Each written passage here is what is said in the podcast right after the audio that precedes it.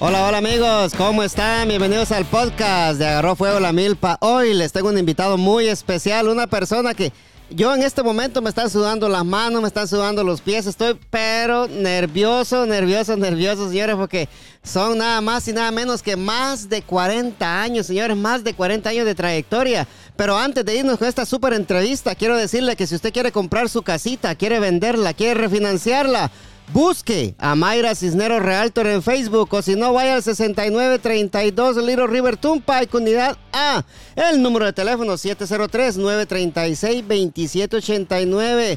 Mayra Cisneros, tu Realtor favorita. No, no busque manos equivocadas. Mayra Cisneros te lleva de la mano y te ayuda a conseguir la casita de tus sueños. Mayra Cisneros, tu Realtor favorita. Así es, así es amigos. Gracias por estar en este podcast y hoy nada más les tengo invitados, nada más y nada menos que al gran doble R. ¿Cómo estás, doble R? Y un saludo a la distancia.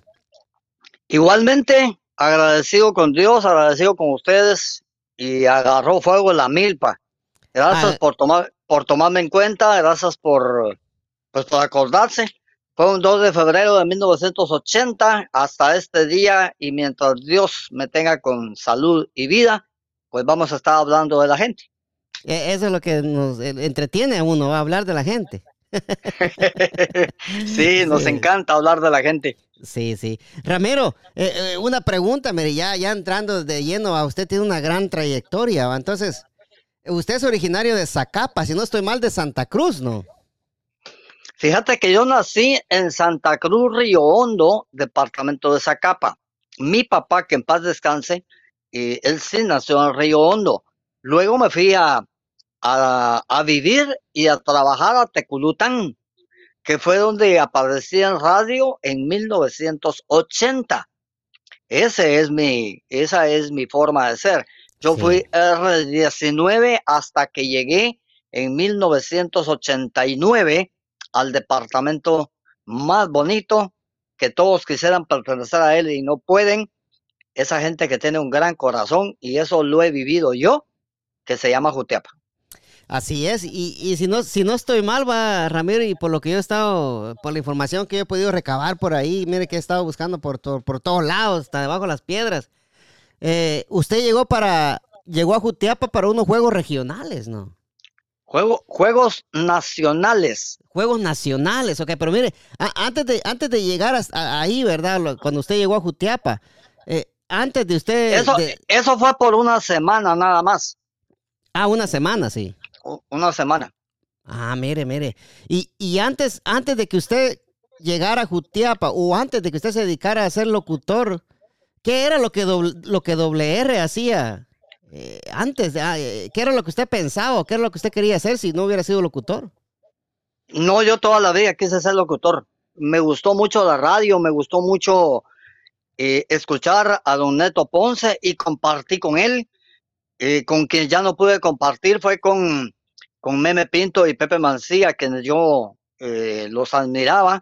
Con Luis Carlos del Valle trabajé, con el Bedor González trabajé, con Maco Monzón, que en paz descanse, trabajé también. Y yo, mi viaje de, de donde vivíamos, porque fue en la finca del doctor Gustavo Castañeda Palacios. ¿Quién era él? Fue director del Roosevelt, era el papá de Oliverio Castañeda de León, quien fue asesinado vilmente en un mes de octubre por, ustedes ya saben. Ahí, entonces nosotros, yo me iba a estudiar a Santa Cruz, porque esta finca está entre Pasadien, que es camino al balneario, y Santa Cruz. Y entonces me iba hacia la escuela y yo me iba pues narrando fútbol. Ah, yo decía, la, tiene, la, tiene Oscar Molina, toca para Hugo Torres, recibe Hugo Tintampeña, la Ratacobian, Magnishi, Lijón, Anderson. Entonces yo, yo iba haciendo esto y, la, y, la, gente que me escuchaba, pues me decía, mira, ¿te gusta el fútbol? Mira, y te gusta narrar. Entonces yo era maestro de ceremonia por cualquier actividad que existiera en la escuela. Y esa era la inquietud de, en ese entonces, un niño que, que empezaba. Eh, yo iba en las vueltas a Guatemala, salía para ver pasar un momentito, pero como ellos regresaban Exacto, sí. A, pernoctar a Hotel Longarone, que era el único que estaba en ese entonces. Después apareció el Pasabien, a Santa Cruz, al Atlántico y en fin, valga la propaganda. Y yo llegaba y lo saludaba, miraba las unidades móviles y, y para no hacerle largo me, me, me congratulaba el poder platicar con todas esas voces que hemos eh, tocado el día, el día de hoy. Hace, hace unos días nos eh, fue el gran José Domingo Núñez, Mingo, mi gran amigo, fuimos compañeros mucho tiempo, César Quesada, todos esos locutores que yo admiré, Dios me dio la oportunidad de compartir con ellos. Ah, y fue, bonito. fue el 2 de febrero de 1980 en una feria de Teculután que se celebra en honor a la Virgen de Candelaria. Y no me lo vas a creer. Nunca me imaginé que con quien iba a aparecer era donde yo iba a terminar. ¿Por qué te digo esto? El 2 de febrero llegó a jugar contra Teculután, el de Teculután se llamaba entonces, llegó el pensamiento de Jutiapa. El, sí, el famoso pensamiento, sí. Con el Conejo Castellano, Margarito Villanueva, Eddie Ardón, y bueno, para irte mencionando algunos nombres, César el Invisible Villanueva, el Chino Yan, el Wolfgang Castañeda, la Terza, bueno, ya, ya no te voy a decir más. Sí. Pero fue ahí donde a través de la Sultana de Oriente que la dirigía Héctor La Cuca Ortiz, que en paz descanse, que era un piloto aviador, pues Freddy García Lemos me llegó a oír en un campeonato que había en la Pepsi, que era donde trabajaba, y en el parqueo, después de que todo el mundo salía, yo me quedaba, pues primero viendo los, los, juegos de los departamentos, era, era papi fútbol. Sí, sí, sí. Y, hubo un, un supervisor que él se encargaba de narrarles, pero les ponía sobrenombres a todos. A uno les decía Chivo Pepe, a uno le decía Sordo, a uno le decía Sonto, bueno, todos les ponía sobrenombre. Y entonces dije, yo le voy a decir a este don que me deje la oportunidad, voy a ver si. Y entonces le dije, oh, mire, deme permiso, le voy a narrar un ratito. Y sabes, vos, pues me dijo. Pues no, le dije, pero me quiero meter. y, y empecé. Y empecé a narrarle y se me quedó viendo dale, me dijo, dale, quédate. No, le dije, si yo tengo otras cosas que hacer, le dije, no, no, no, ¿qué es usted? Si usted estaba en esto. Ponía una bocina. Y entonces ya los muchachos, no, quédate, y que mira, y que esto, y que el otro, un, uno esto, y me fui. Los dejé ahí. Para no ah, ser ah, larga. Los, los dejó ahí, o sea, o sea ah, mire, mire, está, interesante eso porque porque era lo que lo que a usted le gustaba y, llegó ahí a probarse. Pero, pero como a mí, a mí no me, a mí no me invitaron, eh, yo de chute me metí. Entonces apuntaba los resultados y lo transmitía en la Sultana de Oriente. Sí, sí. Y ahí me dijo la cuca, mira, me dijo, hay fútbol el domingo. Ahí te quiero probar. Ah, dije yo, aquí está mi Ah, yo llego, le dije, y fui el primero en llegar, y los esperé, y bueno. Y la presentación le vamos a dar la oportunidad, dijo el orgullo de Teculután, y miren, y que esto, y que aquí, y, esa radio era la que todo el mundo oía. El ah, estadio estaba lleno en tiempo de feria. En ese tiempo, en ese tiempo todavía no era doble R, pero ya vamos a llegar por ahí. No, no. si no me digas todavía, ya vamos a llegar por ahí, sí. Y entonces, eh, pues empezaron a narrar el partido y me dijo él, mira, me dijo, me habló aquí. Por eso es que uso un, una orejera nada más, porque me quedó la, así, así se trabaja en radio. Ah, con una, una orejera y aquí para que me puedan hablar, para poder ah, modular la voz. Entonces me dijo, mira, ¿cuánto tiempo te dieron? Me cinco minutos. Le no, no, dale, me dijo. Ah, todo, todo el primer tiempo. Y empecé yo que lo tiene fulano, sutano, mengano aquí. Cuando terminé el primer tiempo me llamó. Y mira, me dijo, ¿dónde has trabajado? Ah, yo trabajo ahí en la Pepsi. Le. ¿Y de qué trabajas? Me dijo. Ah, yo hago limpieza ahí, les arreglo cajillas, lavo botellas, recojo basura y yo trabajo ahí, les hago toda la limpieza. Mira, me dijo, ¿qué día puedes llegar a la oficina? Vamos a platicar. A ah, mañana llego, le dije. Ah, ah bueno, me, le dije al jefe, yo, mire, fíjese que en la radio sultana me quieren, quieren hablar conmigo. Le dije, ¿y sabe que me da permiso? Te estoy hablando de hace 42 años. Sí, ya, ya se. Y entonces, y me fui. Me dijo, mira, no vamos a hablar mucho, hombre. Vos, a partir de ayer, ya sos parte de las transmisiones deportivas. Así es que. Wow, sí, sí, sí. Todos los domingos me dijo, te pones de acuerdo con, con fulano y ahí está, me dijo. Mm, bienvenido y toda la cuestión. Seguí pasando los resultados en las tardes, me dijo, y bueno. ¿Dejó de, dejó de trabajar en, en, la Pepsi o, o, no? Pues regresé y le dije yo al jefe, fíjese, le dije que, que me dieron esta oportunidad, le dije. Ah, la voz me dijo, ¿y nos vas a dejar? Pues mire, le dije, no, no es eso, le dije, no, vamos a, vamos a estar viendo a ver qué pasa. Pero tenía la curiosidad de también cruzar música, porque así se le llama, cruzar música. Ahora le han puesto DJ, DJ y todo, no, es cruzar, cruzar música. Bueno, me fui un, un feriado, me fui yo a la radio, aprendí a operar, me dieron un programa, se llamaba Discómetro, 780. Discómetro 780, ok. Y después se llamaba Oasis Ranchero. En fin, que me dejaron los programas y me dijo, les dijo el don, miren, prepárense porque el patojo ese viene pisando fuerte. Así es que, bueno, para no hacerte larga la conversación, con ellos estuve un año y entonces ya me habló Radio Novedad siempre en Zacapa. Y ya me ofrecieron pagar más y yo iba a ser el director de las transmisiones deportivas de Radio Novedad. O sea que de, locutor de, deportes a, director, o sea que estaba, estaba lo subieron de, es que, de, puesto. Pues, eh, de, de ahí al departamento de deportes de Radio Novedad. Sí.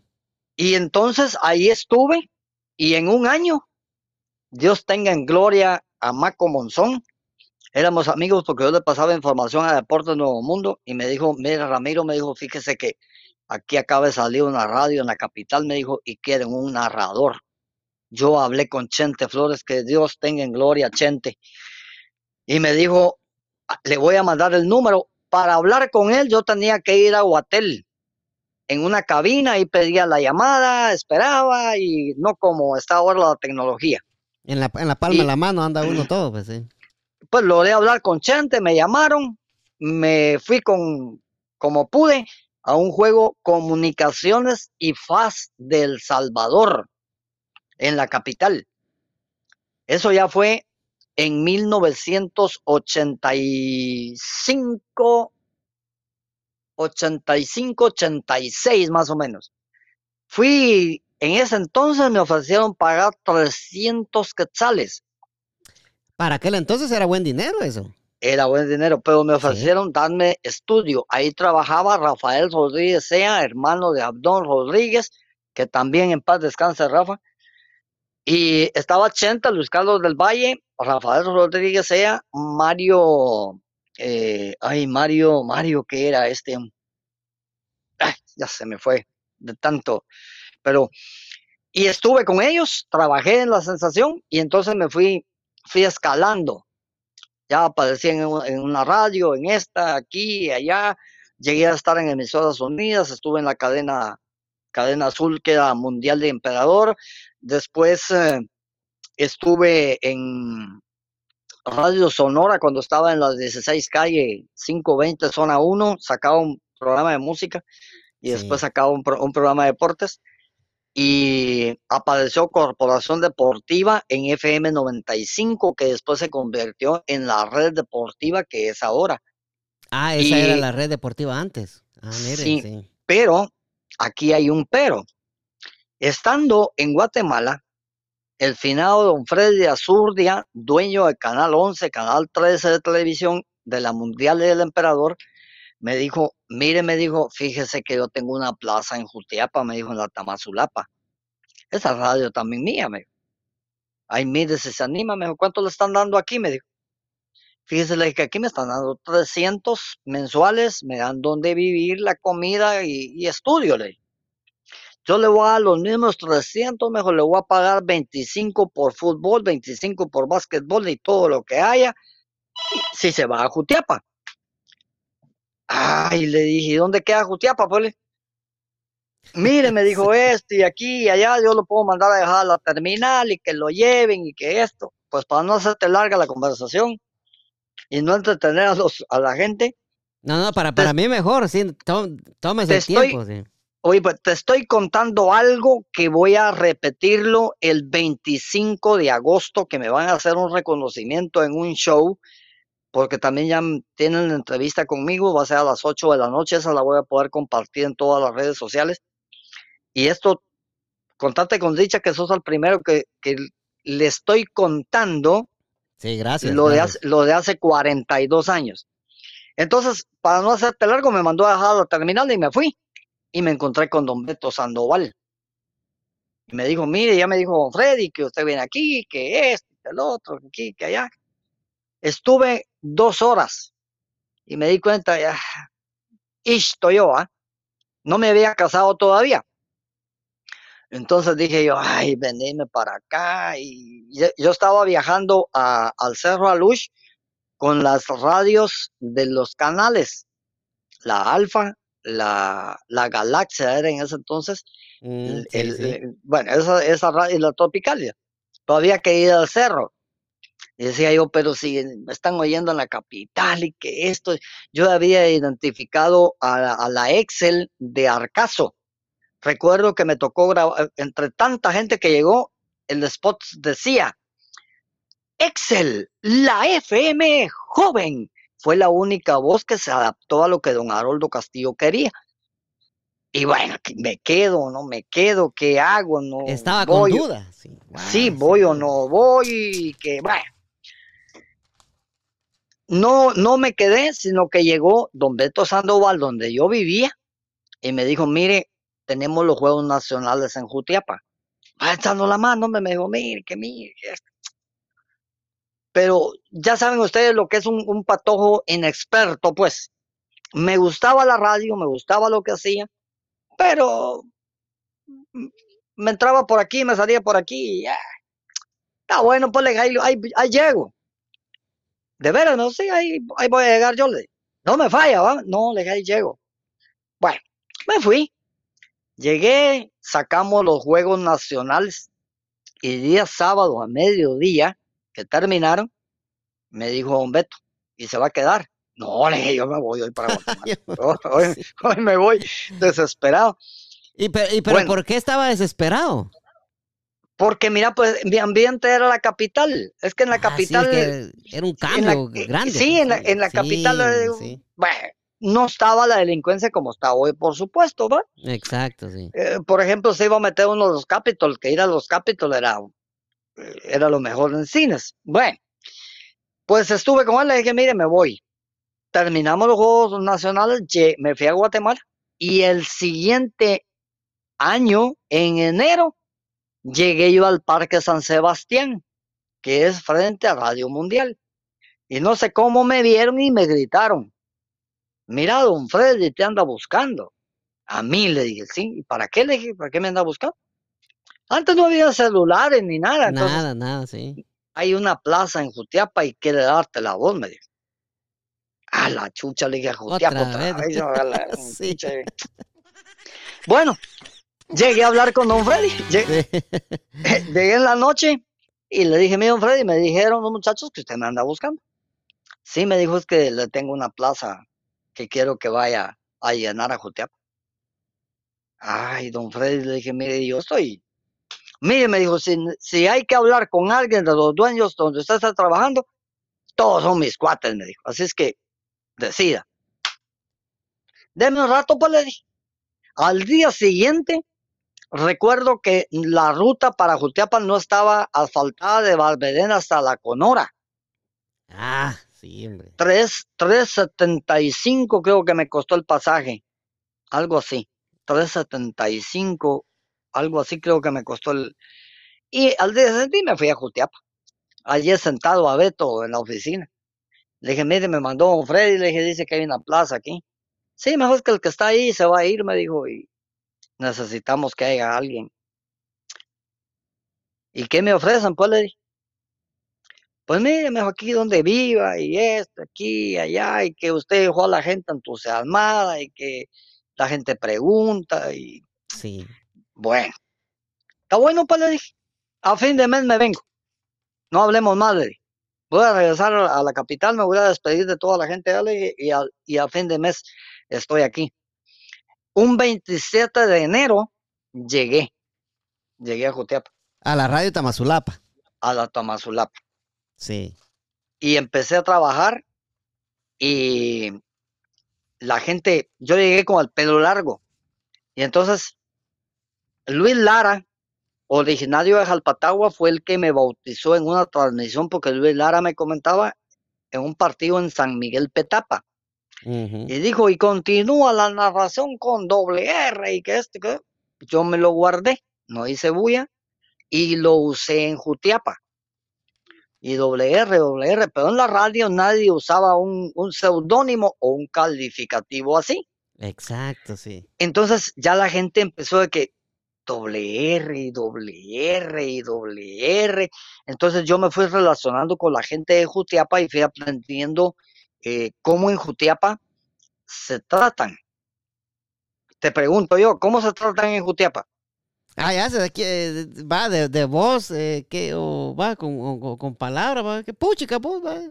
No, en Jutiapa con los sobrenombres. Ah, bueno, sí, sí, sí, sí. Entonces yo me fui dando cuenta que, que, que Chepevaca, que Manotas, Sí. que Pijuy, y ah, entonces yo me lo fui guardando, guardando, guardando, guardando, guardando, conociendo, caminando, dándome cuenta, acercándome con la gente. Y pues yo no les decía a mí, yo soy fulano de tal. Pero cuando ya narrábamos fútbol, primero el torneo local de Jutiapa, ahí fue donde empezamos narrando. Entonces la gente que ya oía la radio y, y doble R, doble R, doble R, entonces ya llegaban y me fueron conociendo y se fue haciendo Sí. tan popular, entonces fui por partes. Hubo un programa que se llamaba Club de las Estrellas ahí en la Tamazulapa y empezó de 9 a 10 y media de la noche. Exacto, el, el famoso Club de las Estrellas, ¿va? Pero mire, antes que usted continúe con eso, quiero preguntarle, ya que estaba mencionando los apodos, ¿va? Por ahí, me, por ahí me dijeron a mí que usted mencionaba mucho a un mentado Chanfaina Recinos, Ah, el operador de planta. el operador Lo de que- planta, sí. Lo que pasa es que el sobrenombre de él era, eh, es que no lo puedo decir yo aquí, entonces yo le cambié. sí. Entonces yo le puse Beto la chanfaina Racino. O sea, me- en mi programa eh, yo, lo, yo lo convertí que la gente que oía se, ima- pues, sí. se imaginaba que yo estaba lleno de pero.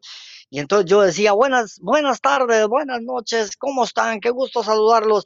Sean bienvenidos albañiles, limpia botas, jalabultos, policías, eh, sirvientas, hasta el padre, y que miren, que esto, y que no sé qué, con Beto la chanfaina Racinos en la planta de transmisión, y yo ponía y esto. Entonces la gente se imaginaba que era cuestión de que había, y yo solo me mantenía ahí.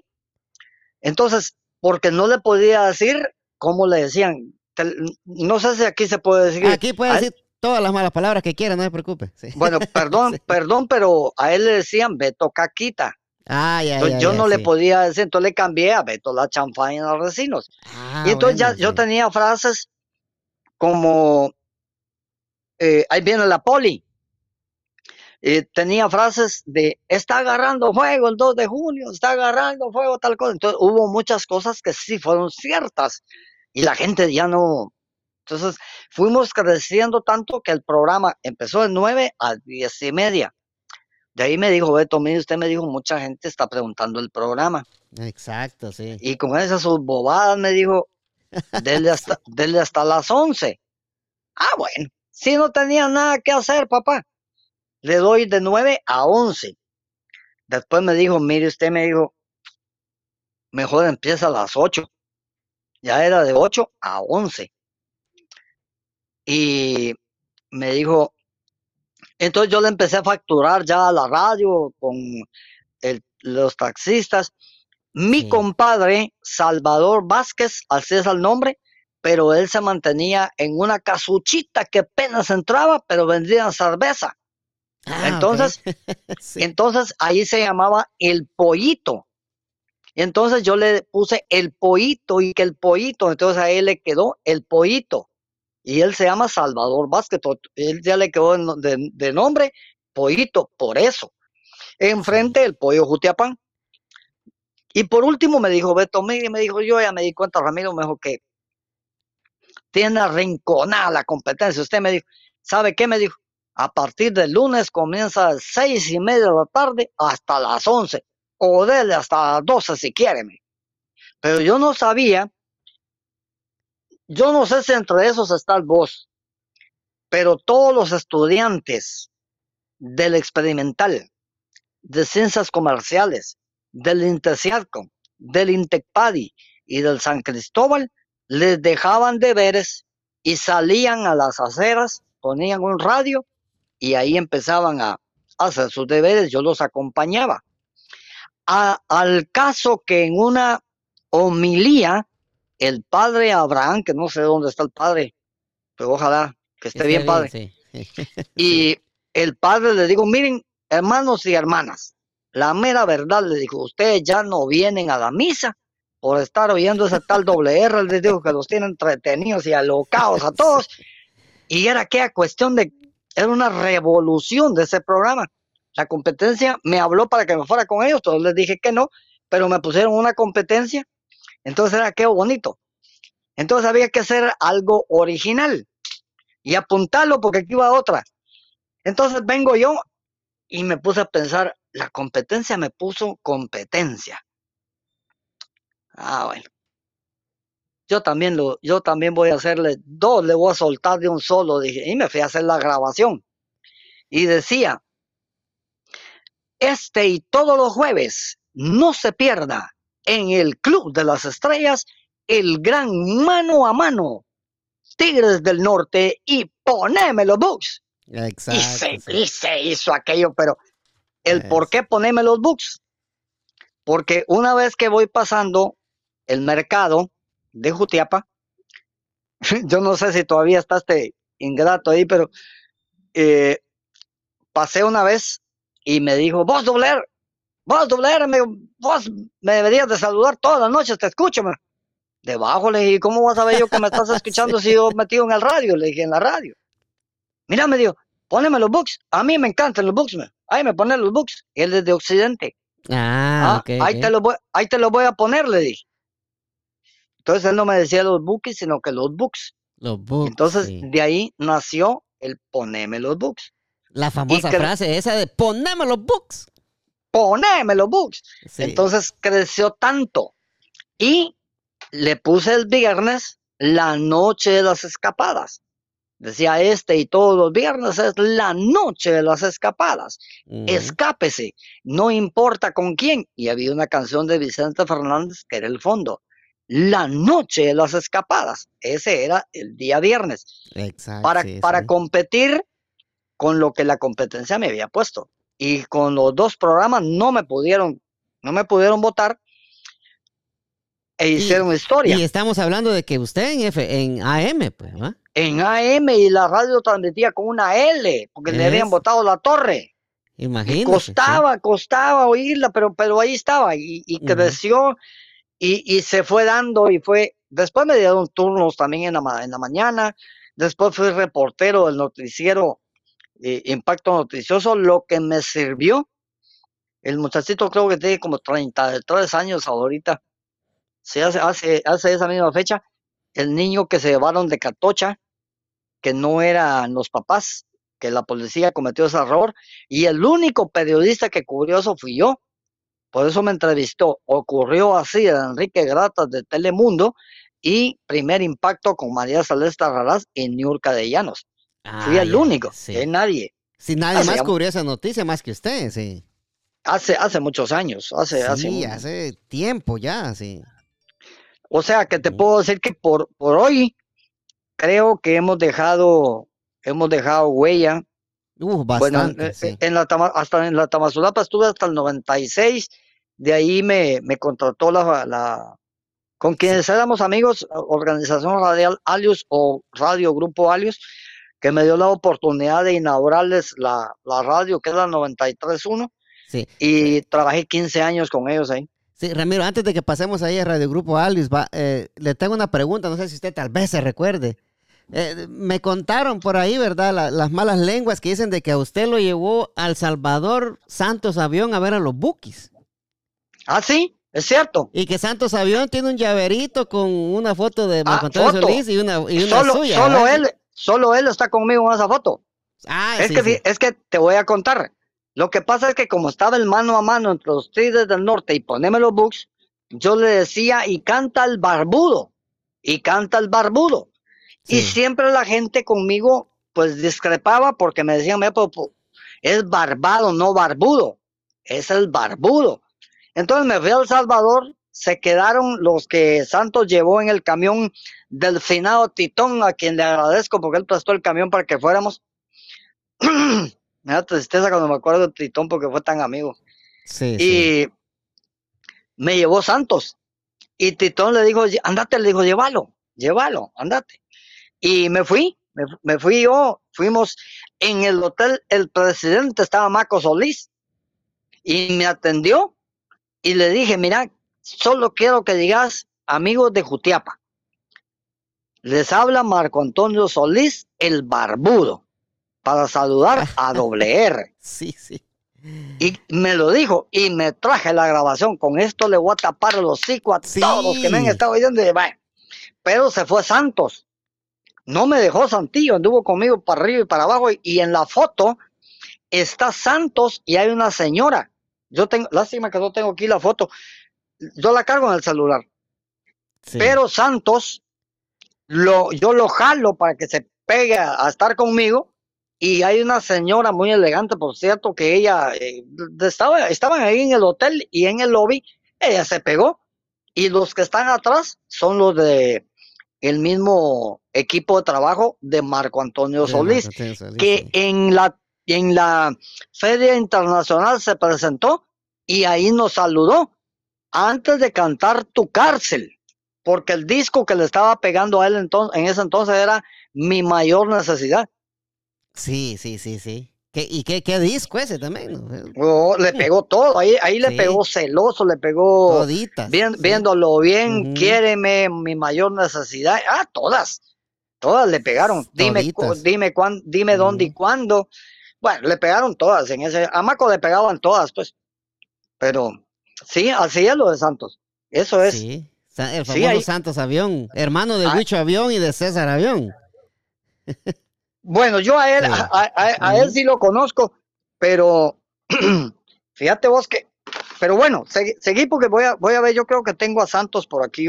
A Santos, sí. Sí, yo lo, yo lo conservo porque tengo esas fotos y entre todas esas fotos que yo tengo está la esa, porque Santiago me acompañó. Ya tengo rato de no ver a Santos yo. Sí, sí. Y entonces, en la, en la radio Tamazulapa usted estuvo mucho tiempo, de ahí pasó a Radio Grupo Alius, ¿va? Ajá, sí, en el 96. sí, en el 96, donde fue una, un tiempo donde fue una revolución también para usted, Ramiro, porque se dio a conocer mucho, mucho más de lo que era. Pues. Lo que pasa es que ahí me dieron, me dieron la dirección de esa radio, después eh, apareció la Vox, me dieron las de Jalapa y me llevaron a ser director de cadena Radio Punto. Eh, por cierto, aquí, aquí estoy en una, e, esa es una transmisión de Radio Punto.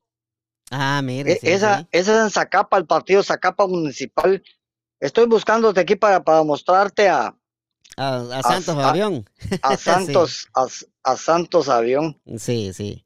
Sí, entonces va. Fíjate que aquí está, mira. Ahí, ahí tengo a Santos, ahí tengo a Santillo, mira, aquí está sí creo que la alcanzás a ver, ¿verdad? Sí, y la vi, esa foto la vi en TikTok también, sí. Es que esta, esta foto ya... Aquí estoy con ah, Leo Dan, Laura, Laura León, estoy con las, las chicas del CAN, con Olga Tañón, con el Rana. Estamos hablando en aquel tiempo, esos eran los más famosos que habían en ese, en ese momento. Uh, aquí estoy toda la trayectoria, por ejemplo, Radio Punto. Ahí estoy en todas las vueltas a Guatemala, básquetbol internacional, fútbol. Bueno, hay muchos, hay muchas cosas que, que, que, aquí estoy con, a ver si conoces ese personaje que está ahí arriba. Ahí estoy con el pelo largo. ya lo vi, sí, sí, sí. Es Doroteo Guamuch Flores, el gran Mateo Flores. Sí. Lo, lo, llevamos en esa, en esa oportunidad. Aquí estoy, por ejemplo, en, las vueltas a Guatemala con la red. Ahí está el comandante, pues sí. Ahí está, está él y Chuy Pineda. Y bueno, hay tantos recuerdos, por supuesto. Aquí están mis inicios. Estos son, esto creo que hace poco lo, lo sacamos eh, ahí y cuando comencé en 1980. Pero bueno, ahí, pero yo te, ahí sigamos platicando porque yo creo que tenemos más, más cosas que hay que, que irle diciendo a la gente. Sí, no, sí no, no, tenga pena, aquí estamos para ver todo, no, no, no tenga pena, aquí tiempo hay. Fíjate que aquí tengo, aquí tengo lo del niño de Catocha, mira. Ahí está lo del niño de Catocha. Ah, ahí estoy con el profe Cancinos. Ahí está con estoy con Horacio Cordero. Ahí, una, ahí está la inauguración de la primer Copa Pepe Mía, en donde está el finado Abel Ramírez Amezquita, Marvin Sandoval y el gran Manolo Hernández, mira. Más conocido como PAF. ya vamos a llegar ahí también. Aquí está el, el, finado Winston Pineda en, en, un festival de la niñez en Yupe que hoy fue inaugurado. ¿Qué tanto que le dio a Jutiapa Winston Pineda, Ramiro? Usted que lo ah. conoció bien, sí. Mira, me van a hacer llorar vos. Sí. Yo soy, yo soy muy sentimental y a los amigos yo los... Exacto, sí, sí, No, no, yo, soy... un tipazo. Yo soy bien sentimental también, yo, yo con tantito lloro, ¿va? pero mire. Ay, sí. Pero, yo, más, llorón que yo no creo. Ah, yo sí, yo sí. Vamos a ver, sí. Yo lo que quisiera, antes de pasar a Radio Grupo Alius, Barramiro, e, e, el amor al Mictlán, ¿por qué? Buena pregunta. Es bien sencillo. Lo que sucede es que cuando nosotros empezamos a transmitir fútbol con la radio, le transmitíamos a Deportivo Mictlán. Ah, no, no había, estaba el USC, pero no había ascendido. Con Chalo Elvira, con Mario, Mario Tadacena, con Catocho, con, con Lando Paredes, con el finado Carmelino Contreras, el compadre. ya te, también, sí. Sí, ya te recordé a, algunos. Entonces, jugaban en la Liga del Progreso. No había un equipo porque no había dado don Leonidas Letona, fue quien le dio la ficha al finado don Pedro Hernández Costita para que se convirtiera en el equipo que es ahora. Pero de eso vamos a hablar más adelante. Sí, sí. Entonces le transmitíamos a Deportivo Mitlán y todos vivían en la imprenta La Oriental.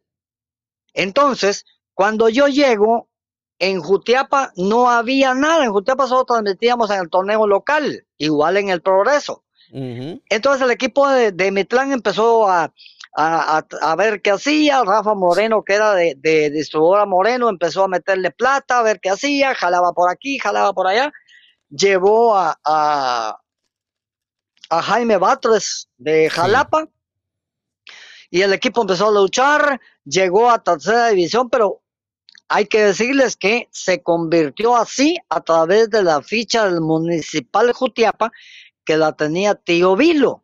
Y como ya no lo pudo manejar, se la dio al Deportivo Miclán, que antes era Imperial Moderna de don Cristóbal Tún. Ah, mire, mire, eso, está, eso no lo sabía, mire. Eso está, ah. está interesante, ¿sí? Es que vos me estás haciendo que trabaje el disco duro, hombre. sí. de, ver. Y para, todo eso que usted me está hablando, ¿ya eran los conejos o los conejos apareció después? Los conejos porque la que llegaba era Doña Santos. Ah, Doña Santos, que en paz descanse. Doña Santos pues, Coneja y, su, y, su, mm. y su hijo, Augusto Aguilar, que le dicen conejo. Entonces ella hizo un traje de conejo y empezó a meter a un conejo. Ah, Pero a esto hay que decirles que esa ficha de municipal que se convirtió en Deportivo Mitlán ya no existe. Porque esa ficha la vendieron a Ayutla después la tuvo el Juventud es Armenia Lorena y saber qué fin tuvo. La ficha que está ahora es la de Galcaza de Villanueva que le vendió don Alan Holiday a Selvin Padilla, que en paz descanse, a Tito Serna, Mario Fernando Palma, Israel Guevara, que fueron los que estuvieron en esta reunión. ¿Y cómo son las cosas? En Matilisguate tuvo un accidente don Alan Holiday, que le decían el hombre del rifle, porque se parecía a él, y ahí murió, fíjate, dentro de un carro.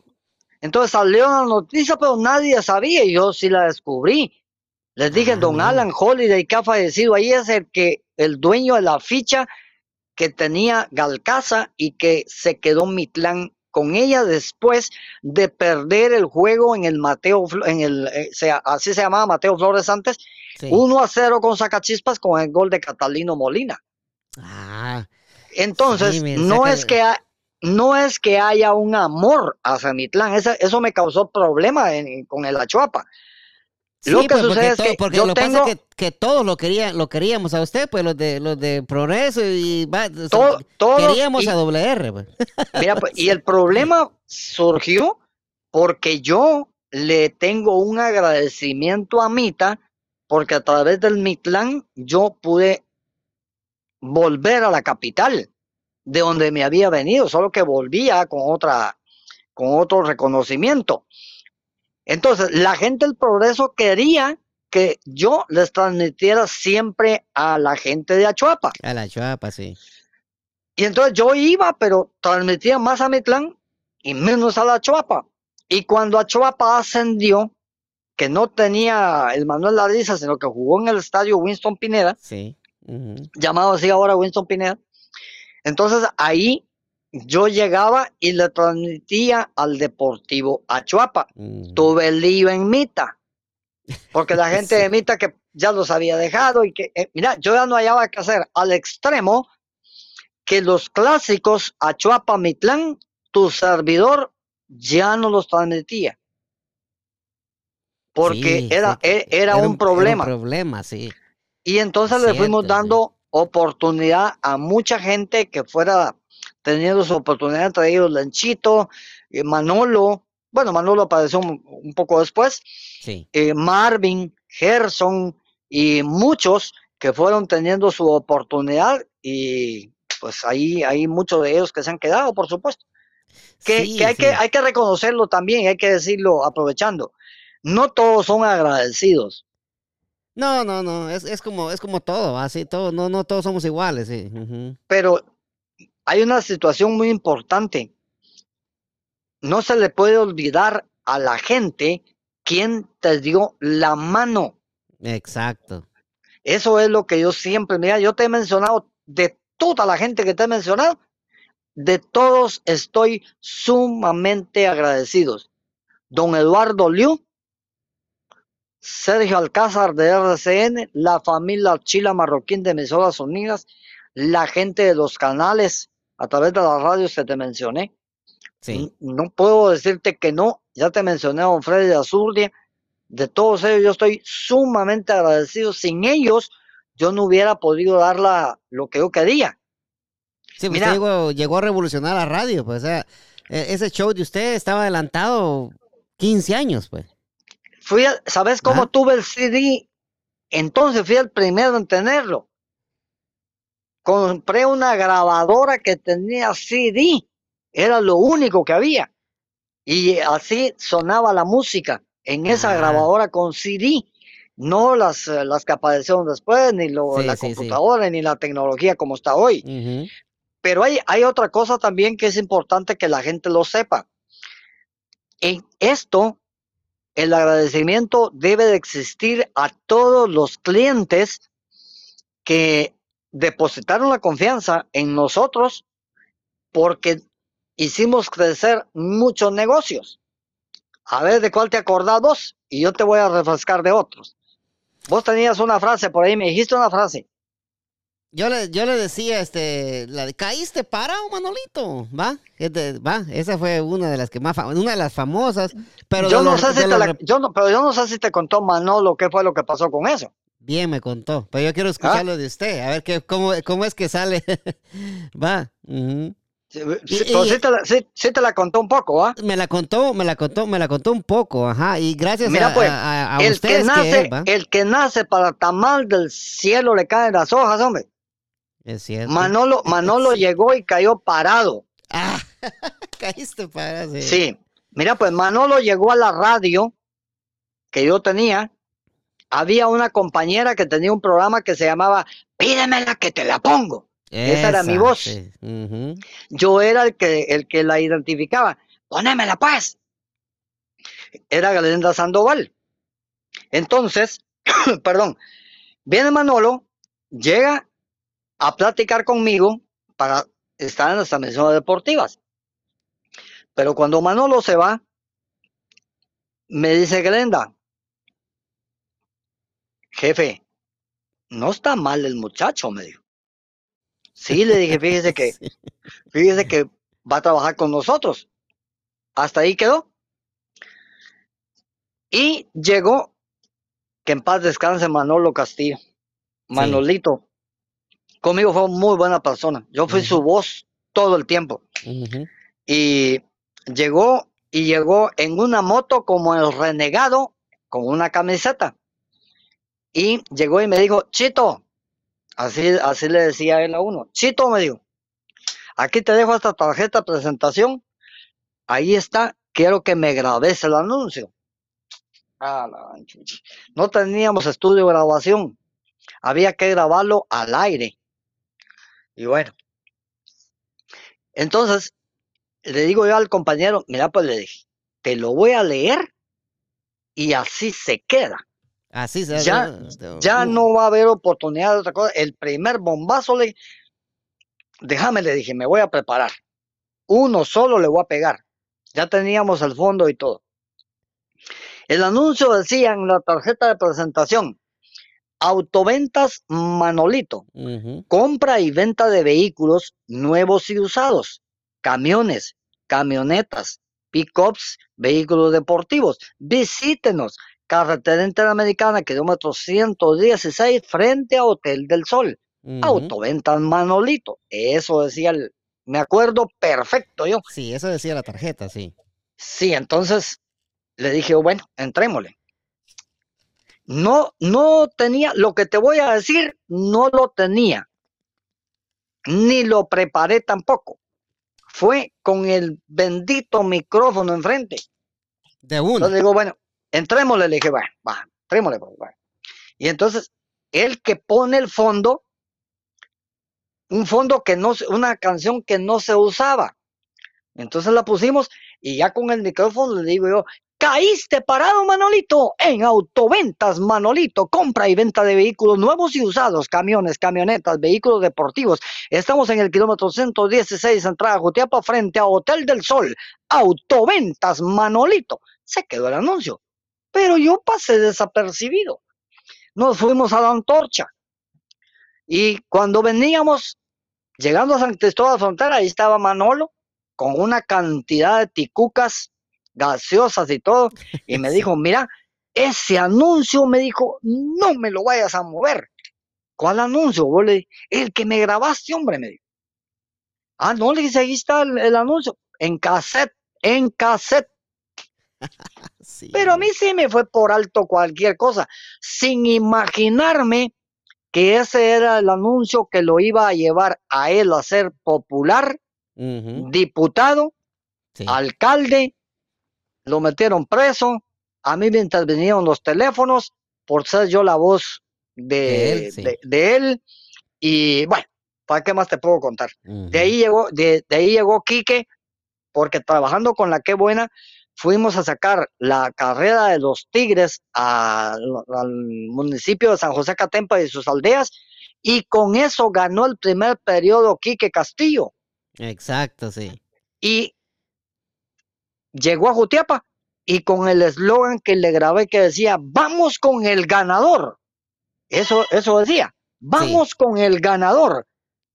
Por una Jutiapa ordenada, moderna y limpia, Quique Castillo. Eh, así hacía el, anuncio. Yo medio me acuerdo de las cosas. Sí, y esa iba a ser una de, una de mis otras preguntas, va, esa, que, esa de lo que usted está hablando. ¿Qué le iba a decir? ¿Cree, usted que usted ponía diputados ahí en, el Congreso? Eso era, esa era la pregunta. Y con lo que usted me está diciendo, pues, eh, porque sus anuncios eran tan llamativos que la gente creía, ¿va? Mira, creía pues, bastante. El gigante Rodríguez fue un jugador de fútbol que representó a Guatemala en Argentina. Y el que fue candidato por primera vez en Mita es Arturo Rodríguez. Mm. Y frente a uno de los chalets en Mita, él me dijo, me abrazó y como somos del mismo tamaño, gigantes los dos, eh, me, dijo, mira, me dijo, mira vos WR, me dijo, quiero que me grabes el anuncio. Voy a ser candidato a alcalde. Mira, pues le dije, te voy a ser alcalde. Primero había hecho a Tito Serna, fue el primer alcalde que yo hice.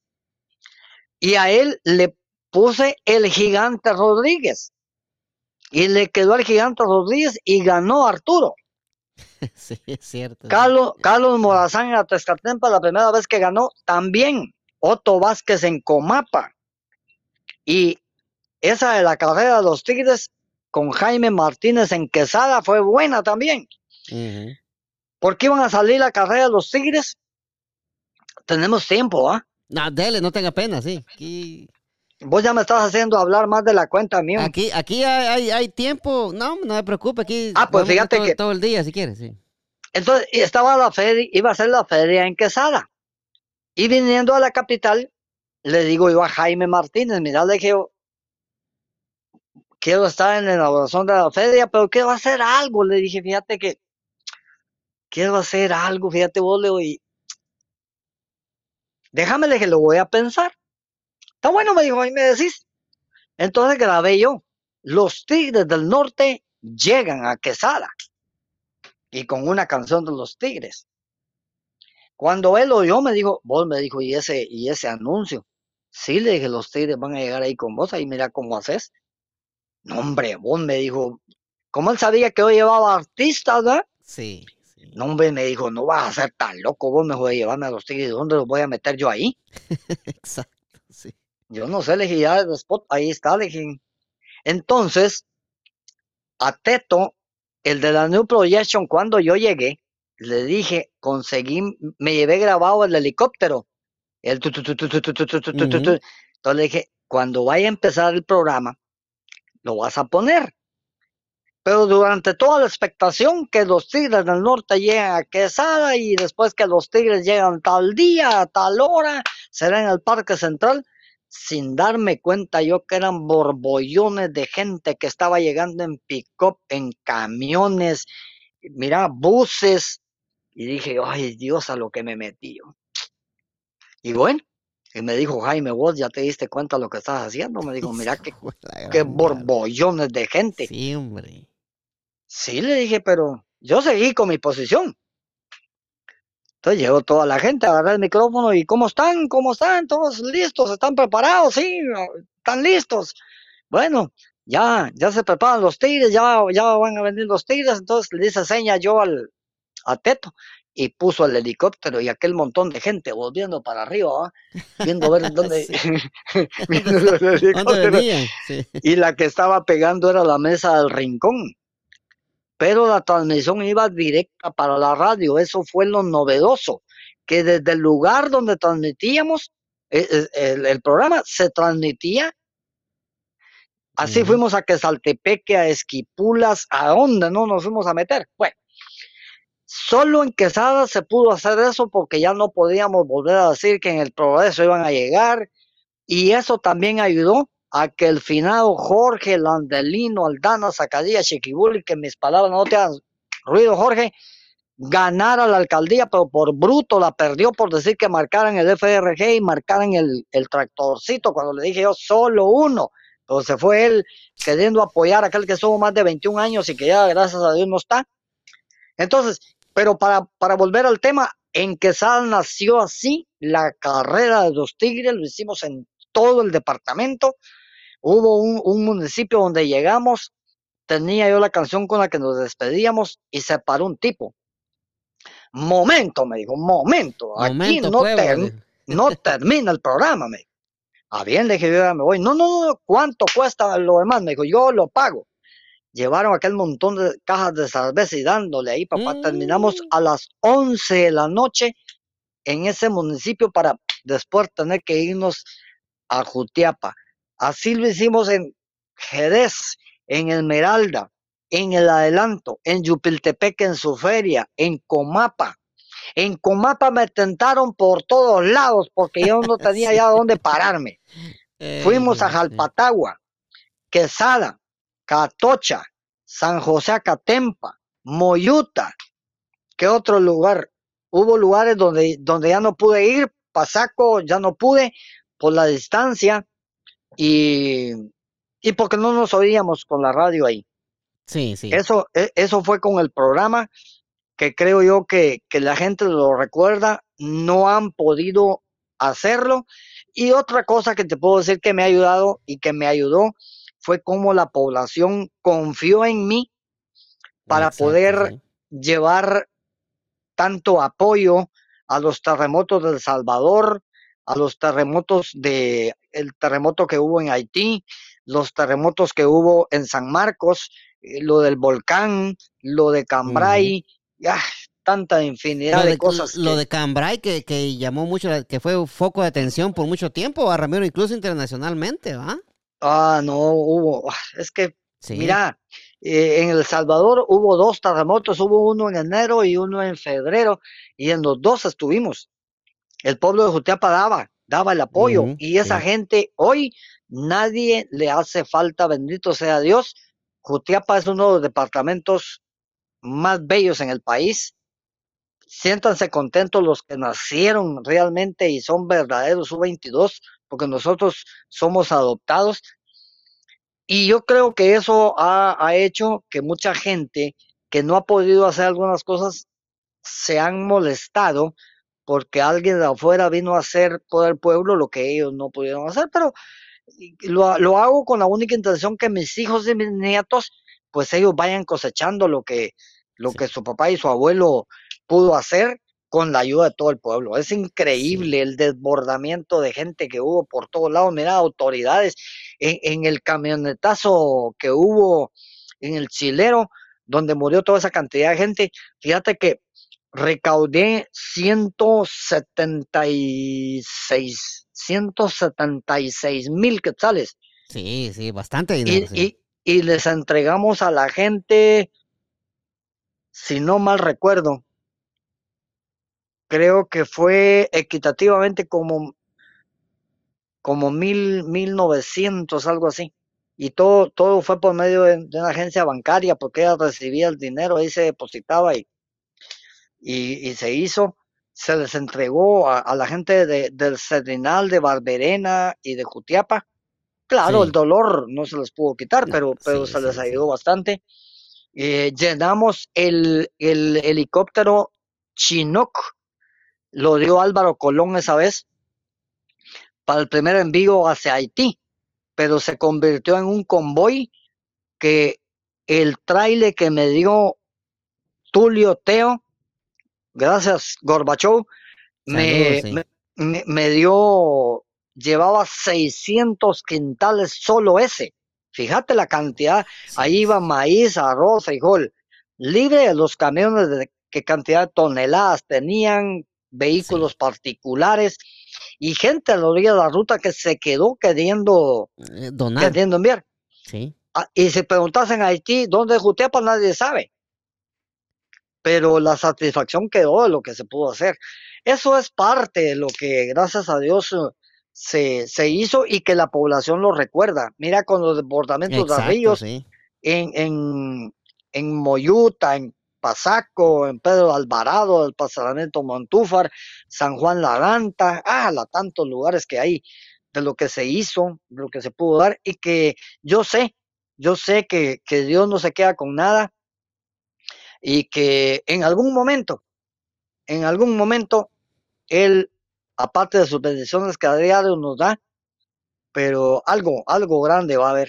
Eso que no quepa la menor duda. primero Dios, va, primero Dios. Y, para, para, no perder el hilo de, para llegar a la Radio Grupo Alius, Ramiro, para todo esto que usted me está hablando, ¿cuándo, ¿cuándo conoció el amor usted en Jutiapa? ¿Cuándo fue que Ramiro Roldán se enamoró de en Jutiapa? Y, no, yo ya yo llegué casado ya a Jutiapa. Llegó casado a Jutiapa. Sí, sí, mi esposa es de la zona 7 de la capital.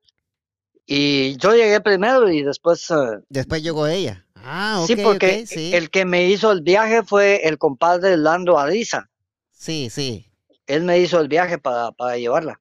Ah, mire. Sí, sí, sí. Ahora, mis, mis hijos, tengo mi hija primera que nació en la capital, pero es jutiapaneca. Sí. Tengo el segundo, que es el único varón, él sí nació en Jutiapa, la, la última hembra también nació en, en Jutiapa. Tengo, tengo tres, tengo cuatro nietos, eh, dos, eh, son dos parejas, y, y, ahí está. Así es como, como nos convertimos en, en lo que hoy somos, pues, papás y abuelos. Ajá, papá y abuelos, sí es cierto, eh, se enamoró de Jutiapa y ya no se fue. Después que no quería llegar. Lo que pasa es que al tomar agua del río salado ya no te vas. Eso, eso es cierto. Llegó, llegó a la radiogrupo Alius. Eh, ¿Era, era la, la que buena era cuando llegó o todavía no era la que buena? No, ah, no, nació, nació con radioactiva. Radioactiva, exacto, sí. E, ella nació, fue el 6 de septiembre de 1996 y fue la primera transmisión que tuvimos, la antorcha. Sí, ah, ok, ok. salimos el 6 de septiembre y, en vehículos para estado, pero nos fuimos. Y así, así sacamos la, primera transmisión con, con la radioactiva y después se convirtió en la que buena, porque había un litigio, no era el litigio, era una, eh, eran dos, era la frecuencia, pero la estaba, la tenía emisoras unidas. Entonces se llegó a, al, a la discusión o al pleito y entonces la ganó Radio Grupo Alios. Y, y así fue mm, como, como, como llegó a Jutiapa. La, la, la, radioactiva, ah, sí. Y en, y, en, aquellos tiempos, Ramiro, cuando usted se salió de la radio de Tamazulapa, si me quiere, si quiere contestar esa pregunta, o si usted cree de que, porque eso fue un rumor que se hizo en Jutiapa, que decía que WR está enojado con Don Beto. O no se hablan. No, yo no me, yo no me fui enojado con él. Él se quedó enojado conmigo. sí, entonces la gente siempre decía. 13 años fue mi enemigo. Ah, 13 años fueron enemigos. Sí. 13 años. O sea, o sea que ese rumor no era, no era un rumor, no que era cierto entonces. Ah, y te voy, y te voy, lo que sucedió es que mira pues, en la Tamazulapa, todo el grupo de gente que estaba de patojos, patojos, te hablo patojos. Entonces, ellos se fueron conmigo.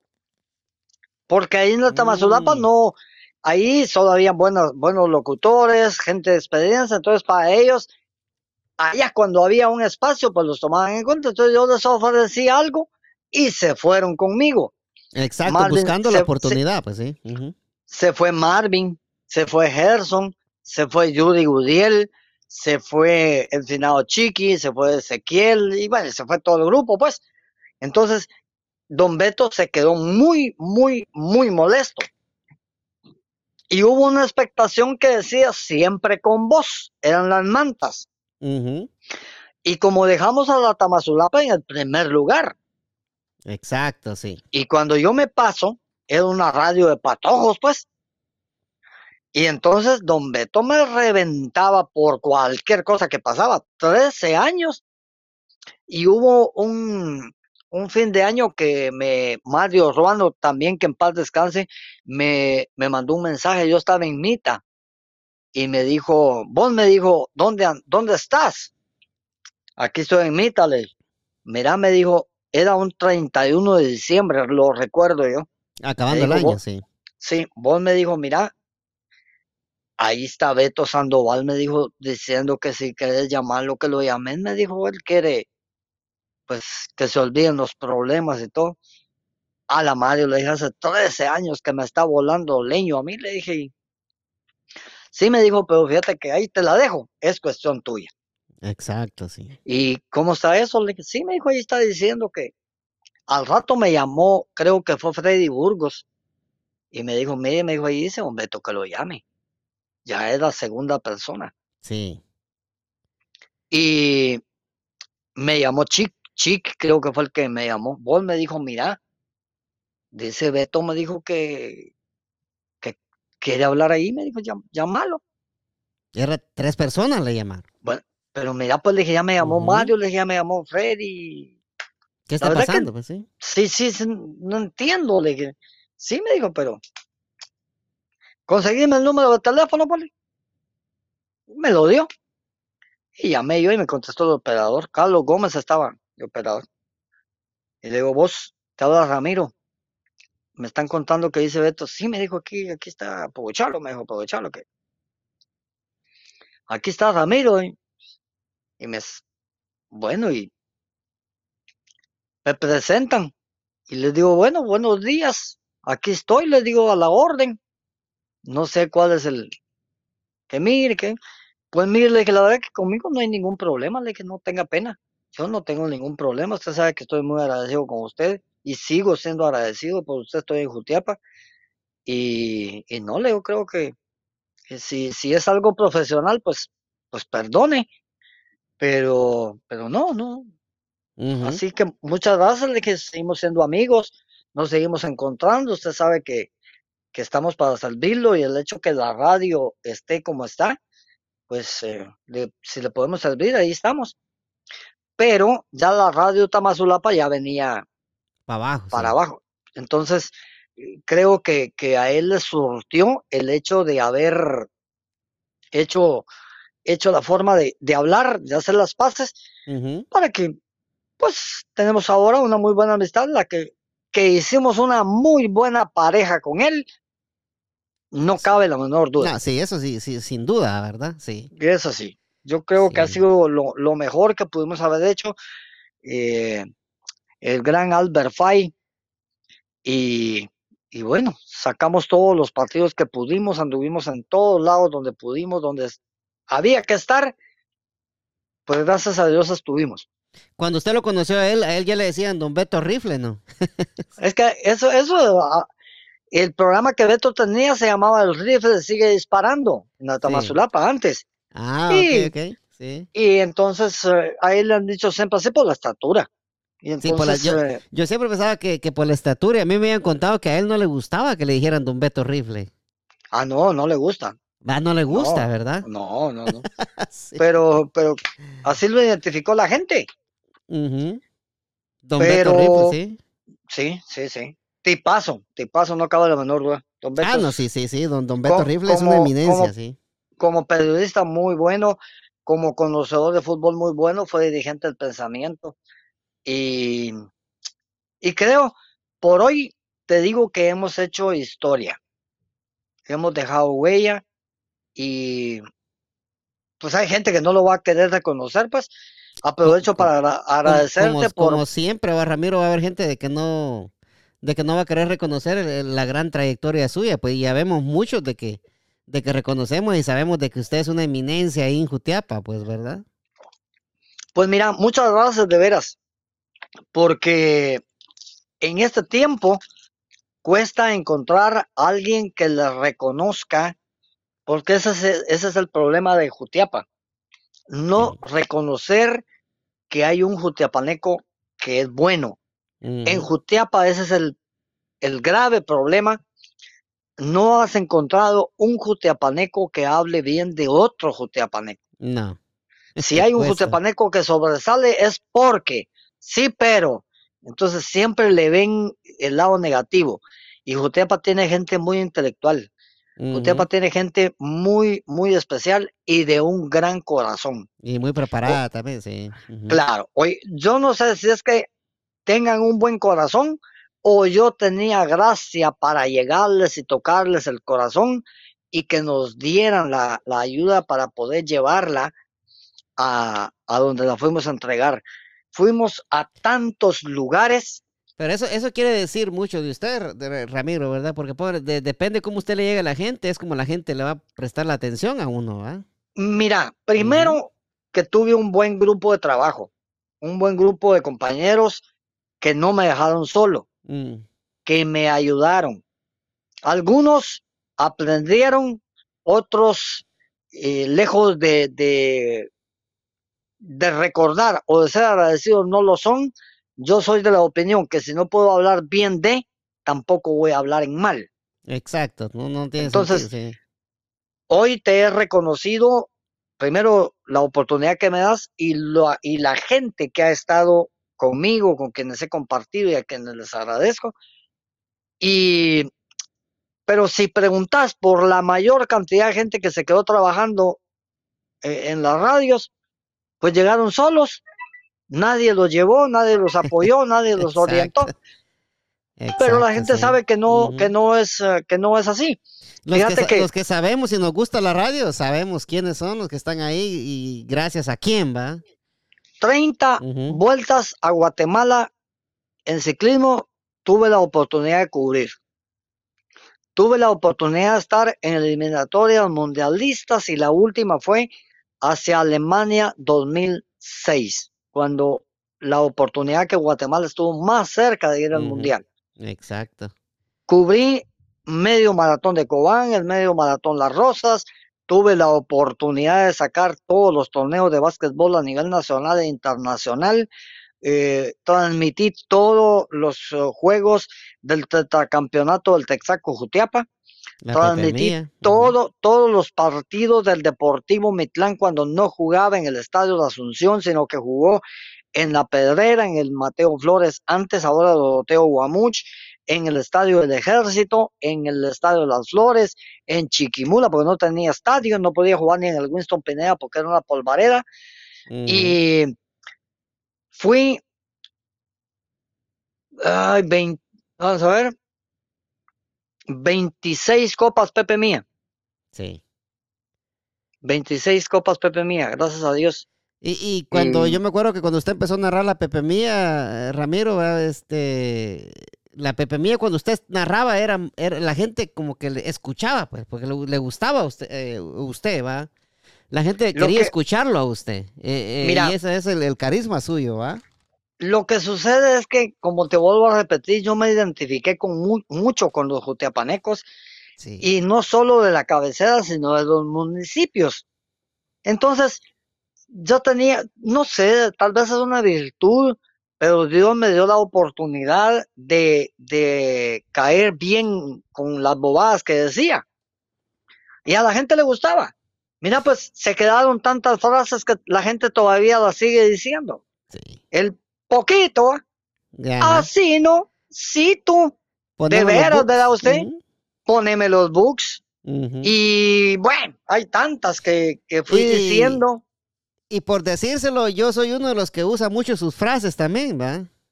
Sí, Mira, pues. pues hay, un sí, hay un eslogan.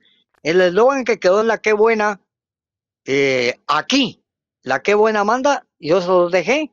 Y el y el eslogan no es como ellos lo están manejando, porque lo descompusieron, pero no tuvieron la oportunidad de saber cómo era.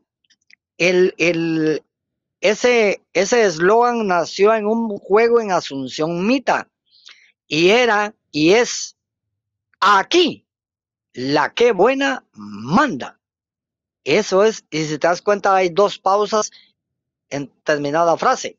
Exacto. Y, ellos sí. le han cambiado, lo arruinaron, pero ese es su rollo, ¿ah?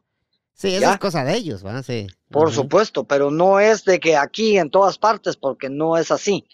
Si van, si van a Jalapa, ahí no mandan, No. ¿sí? Si van a Santa. Rosa, no mandan, si van a Chiquimula, no mandan. Entonces, era aquí, para que lo pudieras decir en todo el departamento de Jutiapa, eso era, por eso es que se creó y se mejoró aquí. La que buena manda, ese era, yo lo grabé, ellos todavía guardan el archivo y así era, pero lo han, lo han, hay, hay un, yo hice una grabación que era el 12 más 1, era el aniversario de la radio. el 12 más 1. ¿Y la gente qué es, pues? ¿Qué es el 12 más 1? Y mucha gente se, se pregunta, yo me acuerdo, me acuerdo, porque mucha gente se pregunta, ¿y qué es el 12 más 1? Pues el 12 más 1.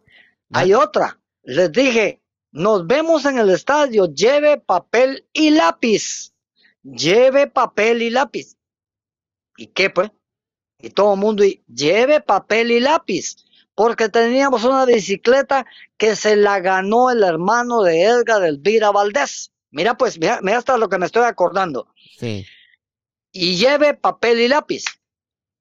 Y lleve papel y lápiz. Y la gente, pero lleve papel y lápiz. ¿Para qué? Va, Te pregunto yo, ¿para qué crees que era que llevara papel y lápiz? Me imagino, yo que, me imagino yo que para apuntar quizás el, número que, que, le tocaba o, o alguna frase. pues, yo empecé la transmisión a las 8 de la mañana y les dije, yo les he venido diciendo, traiga papel y lápiz. Al abrir la puerta del estadio para el primer aficionado que entre, les voy a decir por qué les estoy pidiendo que traigan papel y lápiz. Ya tenía la bicicleta ahí adentro del estadio. Sí. Cuando abrieron las puertas, recuerdo que el directivo me hizo señas que abrirlas iba, y entonces dije, traigan papel y lápiz. Sí, vengan a la cabina y tráigame el vaticinio. Si usted acierta, se va a ganar una bicicleta. Ese era el chiste. Ah, sí, sí, sí. Y pasé de día miércoles, día miércoles y día miércoles, y dándole y dándole miércoles, jueves, viernes, sábado y el mismo domingo. Eso era. Pero como la radio es imaginación, te doy la otra que hice tembló en Jutiapa, estuvo temblando bastante tiempo, no sé si te acordás. Temblaba mucho en Jutiapa y estuvo temblando. Sí, me acuerdo, sí, mucho, sí. Entonces, yo iba a tener el concierto de bienvenida de estudiantes y le puse Jutiapa temblará. Decía el, el efecto que tenía. Hubo gente que construyó galeras y salió a dormirse a las galeras pusieron tendidos de nylon y dormían ahí, por lo que y era el concierto que iba a tener la, radio, la radio es imaginación. Exacto, sí. En la Tamazulapa hice una que me mandaron telegramas, no aceptaba otra cosa, solo telegramas, fíjate todos Antes ibas a correos y así, solo telegramas, para que me mandaran la palabra abreviada y el nombre, ¿verdad? Sí, sí. Entonces, escúchole en aldea El Coyol, fulano de tal.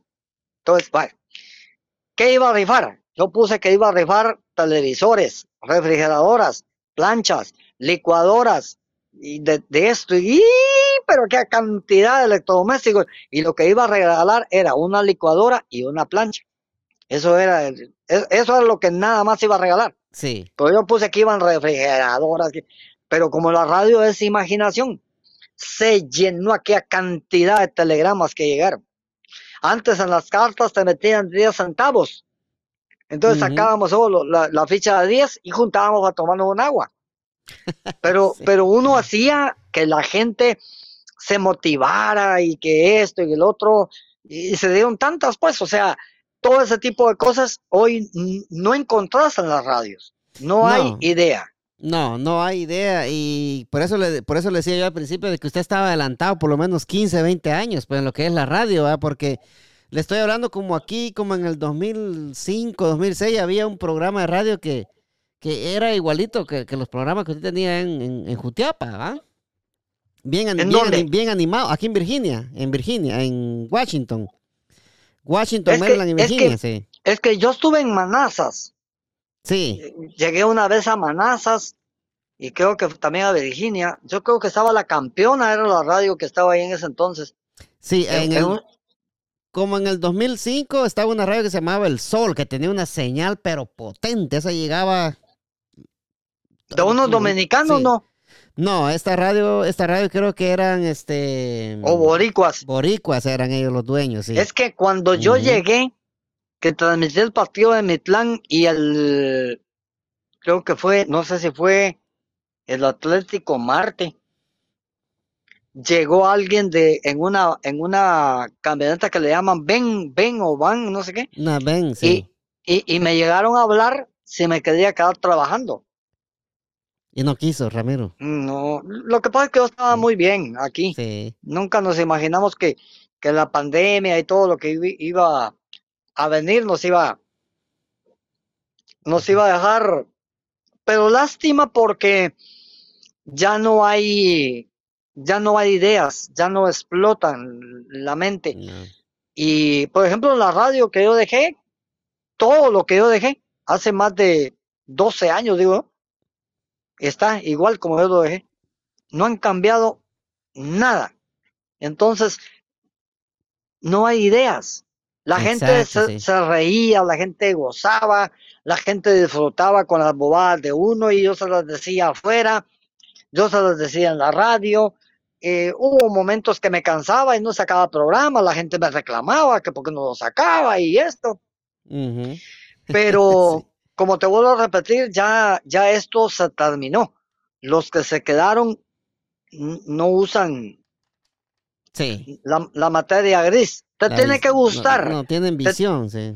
sí, te tiene que gustar lo que haces para poderle encontrar lo que puede hacerle a la gente sentirse bien. Por eso te daba, sí. te daba algunas cosas. Si te- ahorita te reíste, imagínate qué pasaba cuando yo hacía las grabaciones. Ah, sí, sí, yo, yo me acuerdo que usted fue una persona ya en el progreso, pues yo le estoy hablando del progreso, imagínese usted que usted sonaba, salía yo de la casa para el parque, doble R, doble R, doble R. Era la, era Ah. la cadena de radios encendidos. Ujú, Era doble Por- porque vos salías de tu casa oyendo y en todos lados la seguías oyendo y no la sí. perdías hasta donde ibas a llegar. Hasta donde iba a llegar, sí, entonces por eso decía, era, usted era una persona que entretenía mucho a la gente, ¿va? Y eso es lo que se perdió ahorita, Ramiro, ¿va? Sí, sí, lástima porque ya no tenés por qué escuchar la radio. No, Fíjate que no hay una información, no hay un algo que, que, que digas la voy a oír porque eh, lo que van a decir pues es llamativo. sí. Yo llegué a acostumbrar al auditorio que cuando sonaba la sirena de la ambulancia de los bomberos, ¡fau! ponía a la gente a la radio para oír el avance, porque sabían que había un avance. Ahí Sí. íbamos a decir qué era lo que pasaba, qué era lo que había sucedido. Entonces la gente se entretuvo, sabía, y se ha perdido hasta eso. Sí, se ha perdido. Porque yo me acuerdo cuando, cuando empezaban las noticias, pensaba que chaca, chaca, chaca, chaca, chaca. Esa de las noticias. E- Era, ¿Ah? era la, era el adelanto. Ahora, mira, pues, te voy a decir una. Voy a, voy a dar una idea que toda la gente que va a ver y que la ponga en práctica, ¿verdad? Pero mira, pues, hoy la tecnología a través de las redes sociales es la que da la información, Exacto. rápido, ¿sí? Pero no te da la ampliación. No. entonces debe de existir la preparación de quien la va a decir. ¿Sí? Te digo, un Twitter que, que dice, bueno, un accidente en tal lugar, sí, pero el que da la noticia debe de darla con lujo de detalles. Yo cubrí eh, una, un atentado que hubo en Ciudad Pedro de Alvarado, donde se usaron hasta helicópteros. Y, y yo les hice la cronología hasta que se llegó a lo que pasó en esa cafetería, fíjate vos. Sí, sí.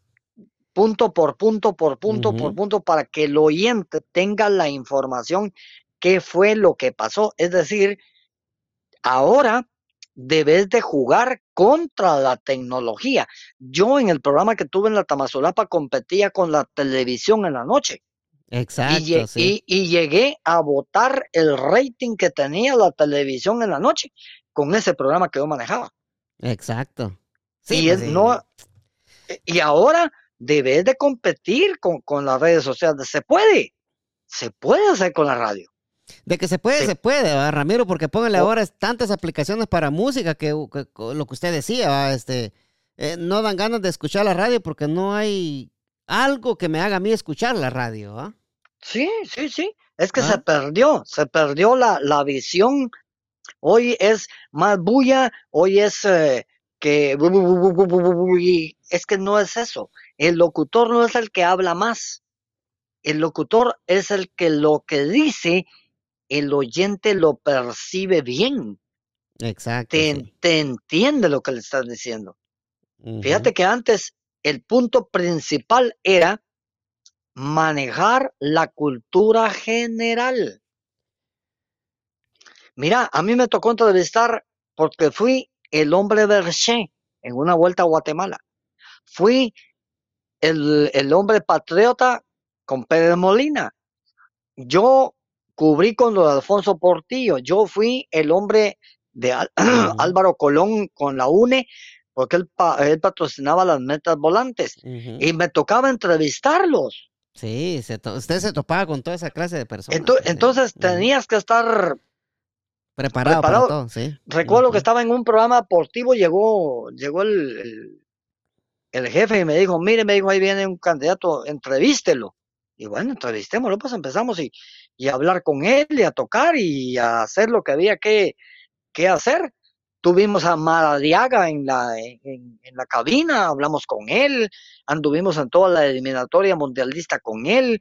O sea, tenías que hablar con, la gente que se te presentara. Sí, sí, sí. Si, era un artista un, de música, había que hablar con él. O sea que si no estás capacitado para hablar con él, entonces no te metas. ¿Sí? ajá, claro. Entonces, eso es. Y mira, hay una, hay una situación que los, los jóvenes de, de, ahora en día, cuando lo ven a uno, en el caso mío, por ejemplo, cuando me ven en alguna cosa, sienten aquel temor al verme porque creen que, que, que, porque aparezco les voy a quitar el puesto y todo. Pues yo ya llevo 42 años, bendito sea Dios, en esto. Y claro, nos gusta y todo, pero si, si las empresas no quieren que nosotros estemos, pues eh, nos hemos mantenido ahora en las ah, redes sociales y, la gente nos sigue también ahí. Exacto, sí. Entonces, poco a poco nos vamos a, ir acostumbrando a esto, a esto que se da. Pero mira, cuánto tiempo llevamos hablando, cuánto tiempo te he contado todo lo que ha pasado. Y falta muchísimo, papá. Falta mucho de contarte. Sí, sí, sí. Pero Ahora, usted ya no está trabajando en ninguna radio ahorita, ¿verdad? Pero siempre, las ideas siempre siguen creciendo. Y ahora tiene un, programa que se llama Pimponeo. mira, pues lo que sí, lo que pasa es que las empresas, la gente que está en las empresas han cerrado los espacios. Sí. Porque saben que a la hora de aparecer uno les va a quitar el puesto. Por la experiencia y todo lo que, lo que puedes imaginarte. Yo tuve el programa ese en la radio Jutiapa. Se mm. llamaba El Pimponeo Deportivo. Exacto, sí. Pero esa palabra del pimponeo nació en las vueltas a Guatemala porque yo les decía al personal, vamos a pimponear. Entonces yo al aire les decía, vamos al pimponeo. Fulano de tal en la moto, fulano de tal unidad de retaguardia, fulano de tal en la meta final, fulano de tal en la... Entonces ese, ese era un pimponeo y cuando decía el pimponeo todos los canales estaban abiertos, entraba, entraba, entraba, entraba y no había problema. Era bien. Sí, Entonces quedaba el pimponeo, quedó el pimponeo. Y ya cuando salimos en el programa, pues se le puse el pimponeo deportivo. Es como en la, en la en el, en el noticiero de, la que buena yo dejé el café deportivo y se sigue manteniendo. Eh, se sigue manteniendo. El, café deportivo. Entonces, te digo, pues, o sea, no han podido cambiar todo lo que este loco dejó. Pues la verdad fueron locuras. Entonces, todo ese tipo de cosas que uno manejó y que hizo, ahí están. Entonces, así es como se tiene. Y ahora en las redes sociales, pues, fíjate que no lo había hecho. Lo que sucede es que tuve la oportunidad de platicar con un, con un muchacho amigo de, de tiempo, de estar en radio y televisión, y me dijo, mira vos, ¿y, dónde estás? ¿Y qué haces? Y me platicó. Y entonces le digo yo, mira, fíjate que le conté que estaba, que estaba sin trabajo, sin esto y aquí y allá. Y me dijo, mira, ¿y por qué no, no grabas y pasas tu información deportiva, mejor hacerlo para que la gente te vaya viendo y toda la cosa. Sí. Pero yo, nunca me imaginé la cantidad de gente que me, que, que ve que ve lo que estoy lo que estoy publicando. Tengo me metí a transmitir el partido de Guatemala con, con Jamaica y llegué a tener ciento creo que 125 mil seguidores en TikTok. Ah, mire. No, no me había dado cuenta. Y la, más la cantidad que tuve en, en, el Facebook. Bueno, pues de alguna manera la gente que, que todavía lo, lo, recuerda a uno, pues nos, nos está siguiendo. La gente que lo recuerda a usted y la gente nueva, pues porque como, como le vengo diciendo, pues como, como usted lo ha dicho, usted tiene esos 42 años trabajando en radio y la forma suya de narrar, pues nadie la tiene. Pues. Ah, Mira, hay una cosa, muchos jovencitos que están en Estados Unidos, que se fueron, que fueron jovencitos y me oían. Y ahora pues ya crecieron, pues.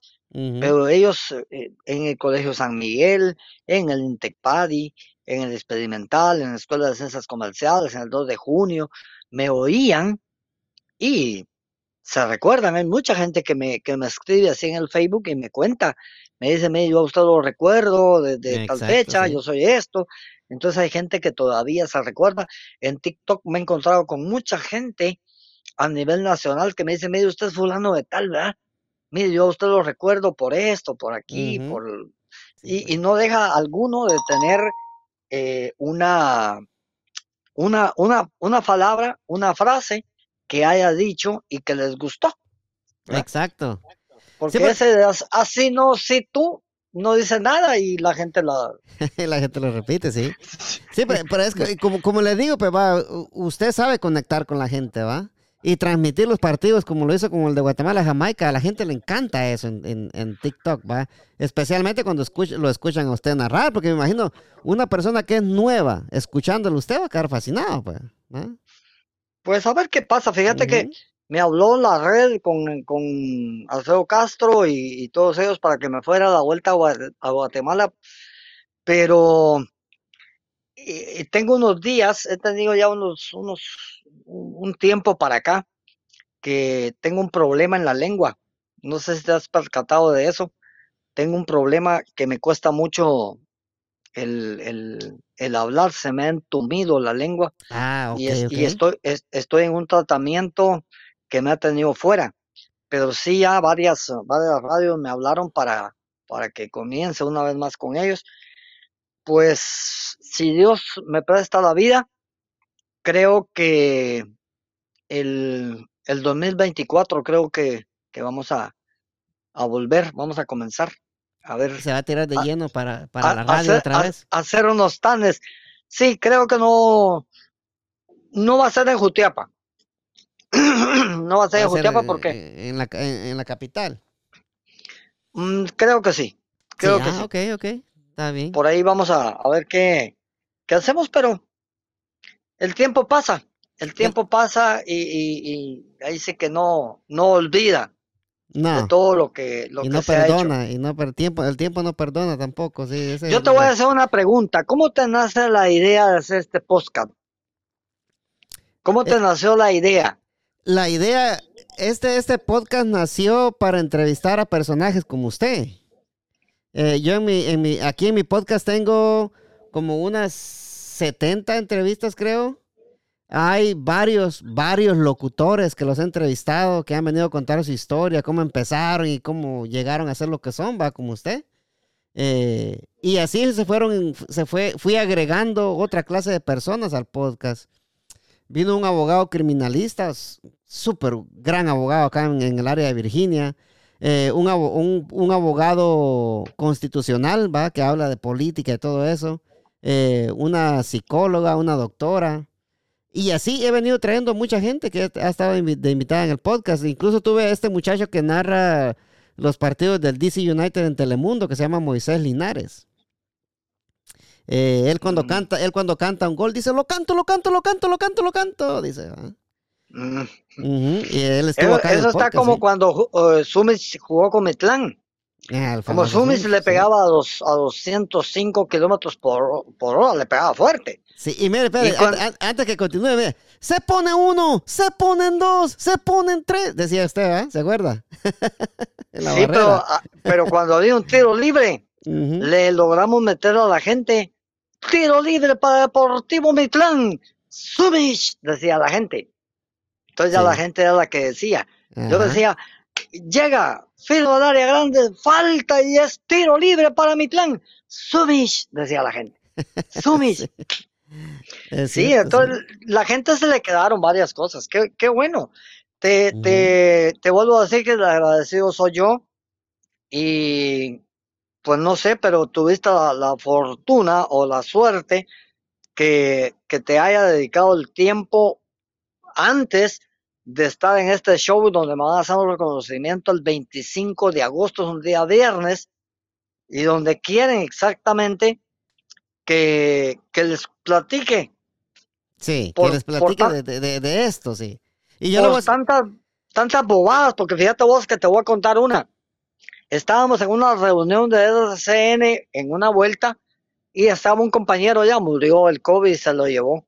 Ah, sí, hombre. Moisés Vargas. ah, Moisés Vargas. Sí, lo conozco, pues lo conozco, sí. Y, y estábamos tan, tan, tan unidos todos que estaba, estaba Sergio Alcázar y em, estaba hablando él, dando directrices para el día de mañana. Y, entonces, Mister le dice, muy va, muy, que Dios te tenga en gloria, muy.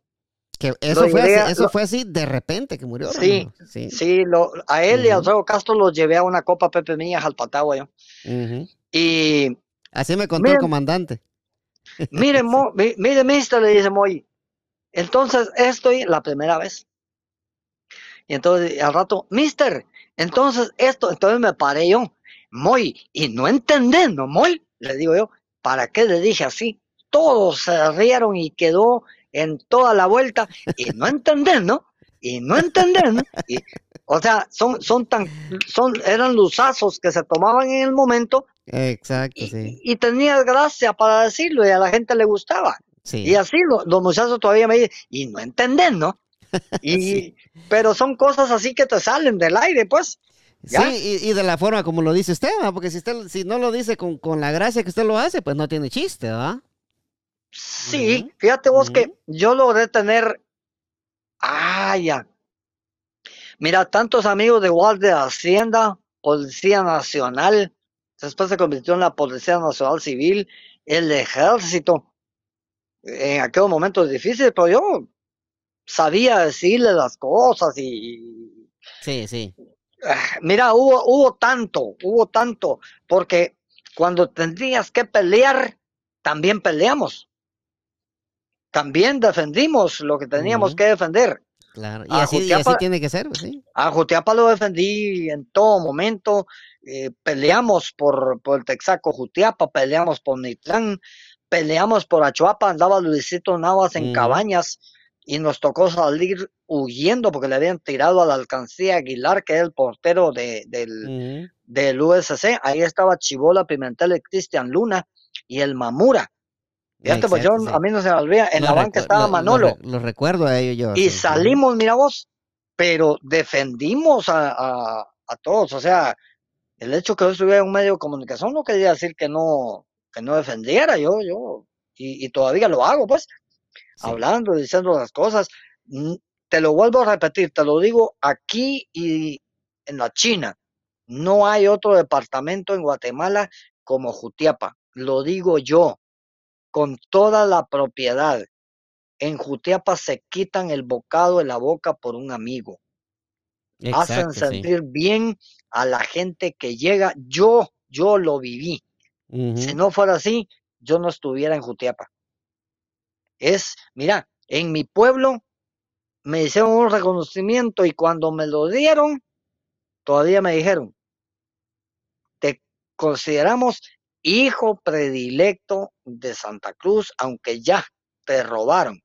Y les dije, sí, estoy en otro lugar donde me siento mucho, mucho mejor. Ya tengo hijos y nietos que por ellos hago todo lo que he estado haciendo. Así es que les agradezco. Aquí dejé el ombligo, aquí estudié, aquí hice todo, sí, pero ahora mi trabajo profesional me hace desempeñarme en otro lugar no puedo negar que soy zacapaneco, eso no lo voy a negar nunca. Mi familia toda estaba en Zacapa, pero soy jutiapaneco por adopción a toda honra Exacto, y sí. me siento más jutiapaneco que los nacidos aquí, en la cuna del sol. Y ha sido más, más, más jutiapaneco que muchos, Ramiro, déjeme decirlo. Pues sí, sí, sí, es Y que, es porque que las cosas, yo se lo voy a decir porque, porque es lo que es, ¿va? Yo sé que, que, que hay gente que no, no lo va a querer decir por, por envidia, ¿me entiendes? Pero yo sí se lo voy a decir. Usted es más, más jutiapaneco que cualquier jutiapaneco que haya nacido ahí, pues. Mira, ¿no? yo me siento feliz en Jutiapa. Y todo es por Jutiapa, todo es por Jutiapa, porque soy un agradecido. Me tendieron la mano, me apoyaron en todo, en todo. Fíjate que Valle Nuevo, oí una que te voy a contar. Sí. Fui a El transmitir famoso un juego, sí, un juego de Valle Nuevo a Misco y me acababan de pagar, fíjate vos, y me asaltaron en Misco, me robaron el reloj, me Ah, robaron la argolla de matrimonio, una cadena y 3.600 quetzales, fíjate vos. mm, Y yo les conté a todos los de Valle Nuevo ahí mismo, les dije, miren, señor, y mira, esa gente de Valle Nuevo me reunió 3.000 quetzales entre ellos ahí. Ah. Nadie, nadie podía ir a transmitir a Valle Nuevo si no era doble R. Y solo yo les podía decir camelias a las camelias. Y si le- otros les decían, ¡ja! Y yo, sí, a mí me recibían con caldo de gallina a ellas. Ujú, Fíjate cómo sí. les llegué a caer de bien que yo les decía camelias. Yo las abrazaba, yo todo. Y nunca se expresaron mal de Mm. mí. Sí. Para los que no saben, las que dice Ramiro, las camelias eran unas señoras que le decían a uno hasta de qué se iban a morir, No, casi no. ¿verdad? Entonces, casi no. sí, y estas señoras defendían al Valle Nuevo con alma, corazón y, y ovarios, todo. ¿verdad? sí. Solo, sí. Ujú. No se les Para podía decir- decir nada, sí. para decirte, fíjate, pues, todos los demás no podían ir. Solo yo tenía que transmitirles.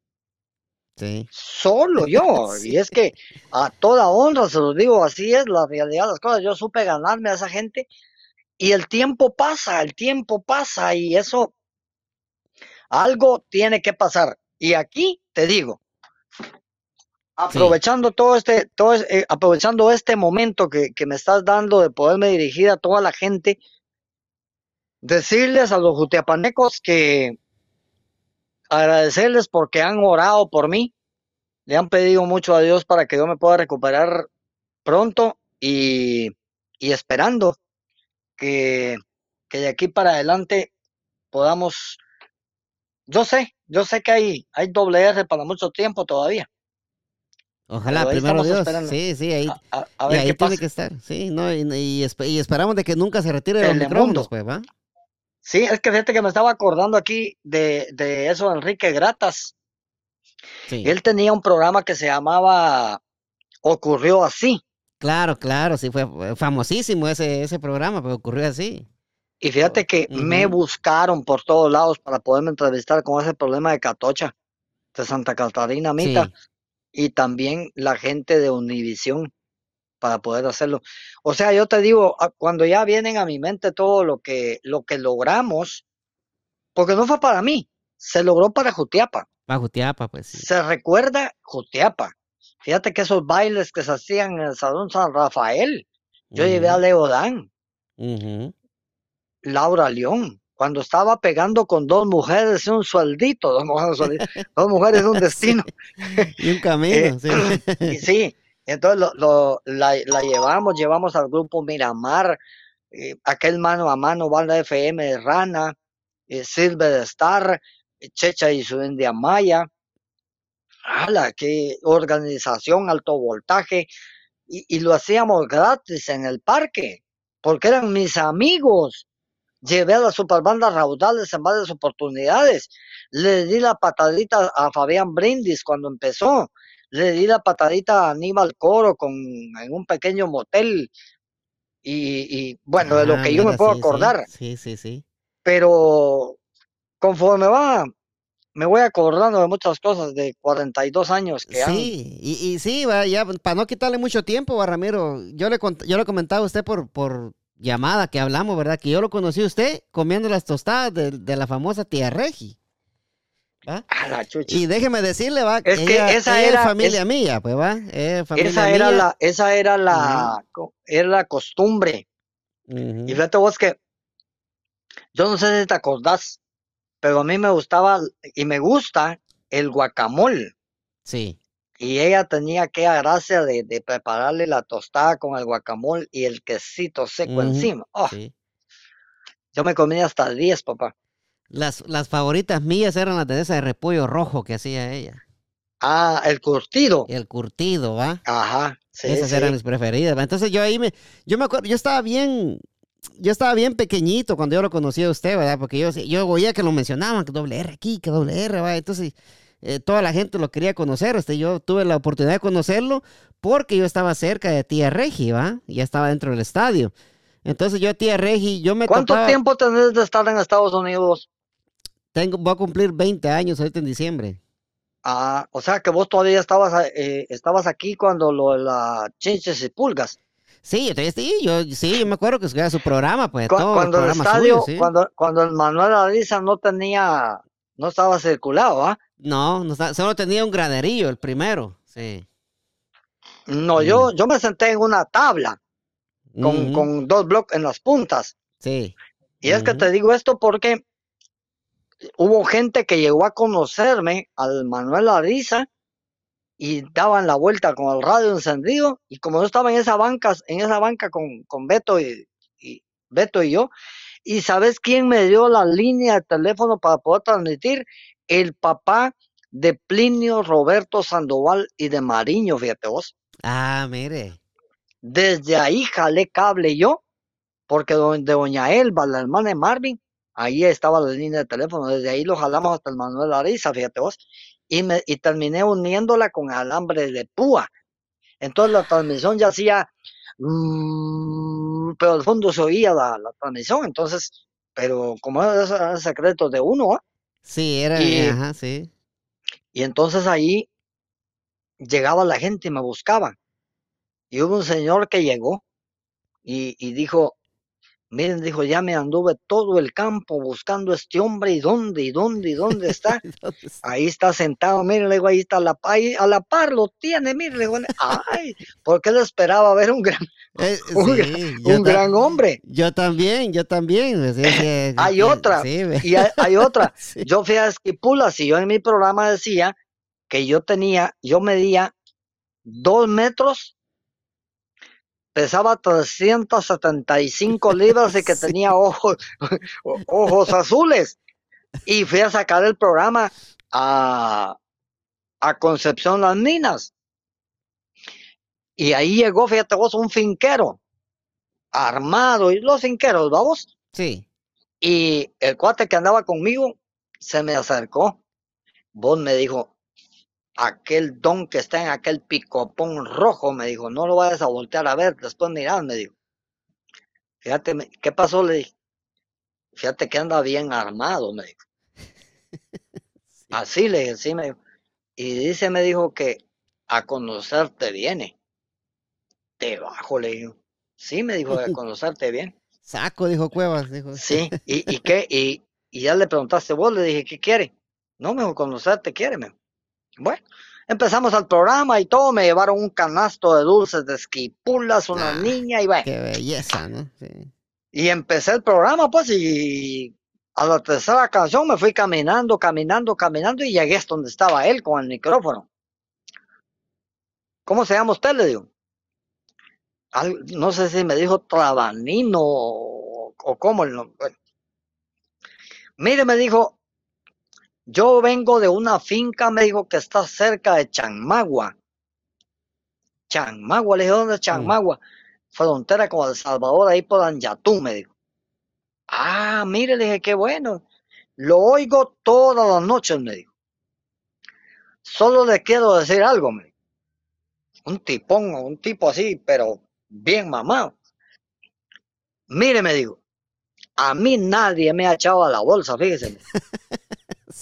Ya me puse a pensar, yo dije, híjole, ¿qué hice yo aquí, va? ¿Qué hice ahora? Sí. A, a- a- a ver, a ver, a ver, le dije, ¿cómo así? No, nadie se lo ha echado a la bolsa, le. Sí, me dijo.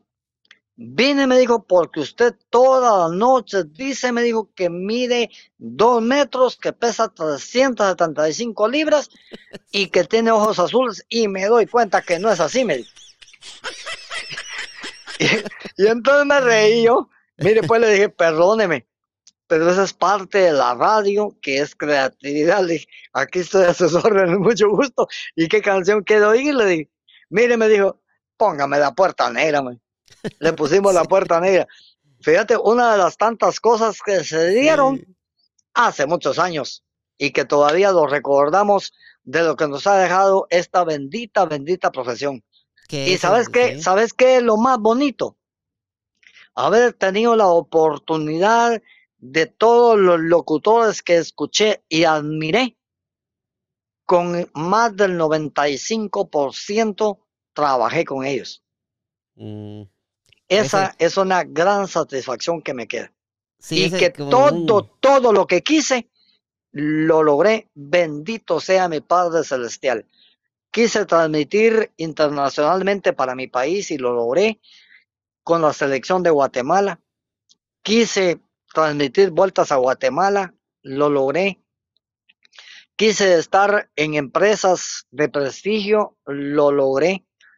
Quise ser reconocido y con lo que me estás haciendo hoy puedo decir misión cumplida, lo hemos hecho y si hubiera ido al mundial iba a ir de gorra porque no se lo había pedido a Dios.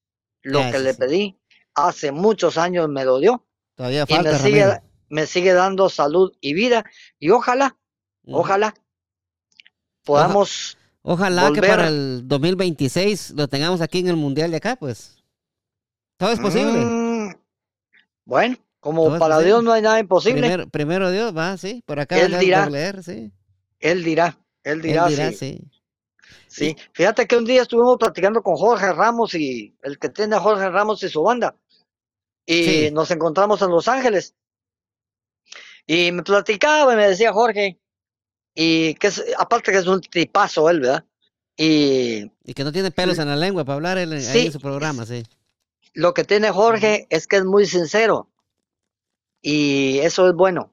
Entonces platicando, platicando con él, me decía que a ver cuándo yo lo podía visitar, me dijo que estaba en Miami y pues sí tuve la oportunidad de pasar por Miami nada más. Pasé en un viaje que hice que me tocó atravesarme todo Estados Unidos cubriendo justamente unos juegos, unos uh, partidos de selección de Guatemala de Juegos Olímpicos de todos. Ah, y, y entonces solo llegué al aeropuerto y ahí mismo fue el traslado, estuve dos horas nada más. Y después llegué a Fort Lover, pero solamente al mandado, no al retoso, que no pude tener la oportunidad de platicar con mucha gente, pero ojalá. Eh, me, me, hablaron de Virginia, creo que hay una asociación de jutiapanecos, algo así, algo sí, Aquí en lo que es el área de Virginia, eh, Washington, Maryland y Virginia, son tres estados que están juntitos, uno a la par del otro. Eh, usted en media hora está en cualquiera de los tres estados. Es que me hablaron. Se, le hace llamar a estos tres estados el, el, el DMDB, el DMV, por el ah. Distrito de Columbia, que es Washington, Maryland y Virginia. Ah, eh, sí, es que me estaban diciendo que querían, fue me hablaron justamente despuesito de la pandemia para hacerme un reconocimiento, pero querían que yo compartiera con ellos y, y no, no hemos tenido la oportunidad de platicar. Pues, de repente, de repente se da para que platiquemos y veamos a ver qué podemos hacer. Va a ser un honor compartir con tanta gente que me escuchó de niños y ahora ya son gente adulta. Sería, sería sería excelente tenerlo por acá, ¿verdad? Ojalá que se pudiera dar eso y que lo, que lo traiga de invitado para acá, la comunidad guatemalteca acá en esta área. Especialmente acá lo que es Maryland, Virginia, Manassas, todo el área de Manassas ahí en Virginia.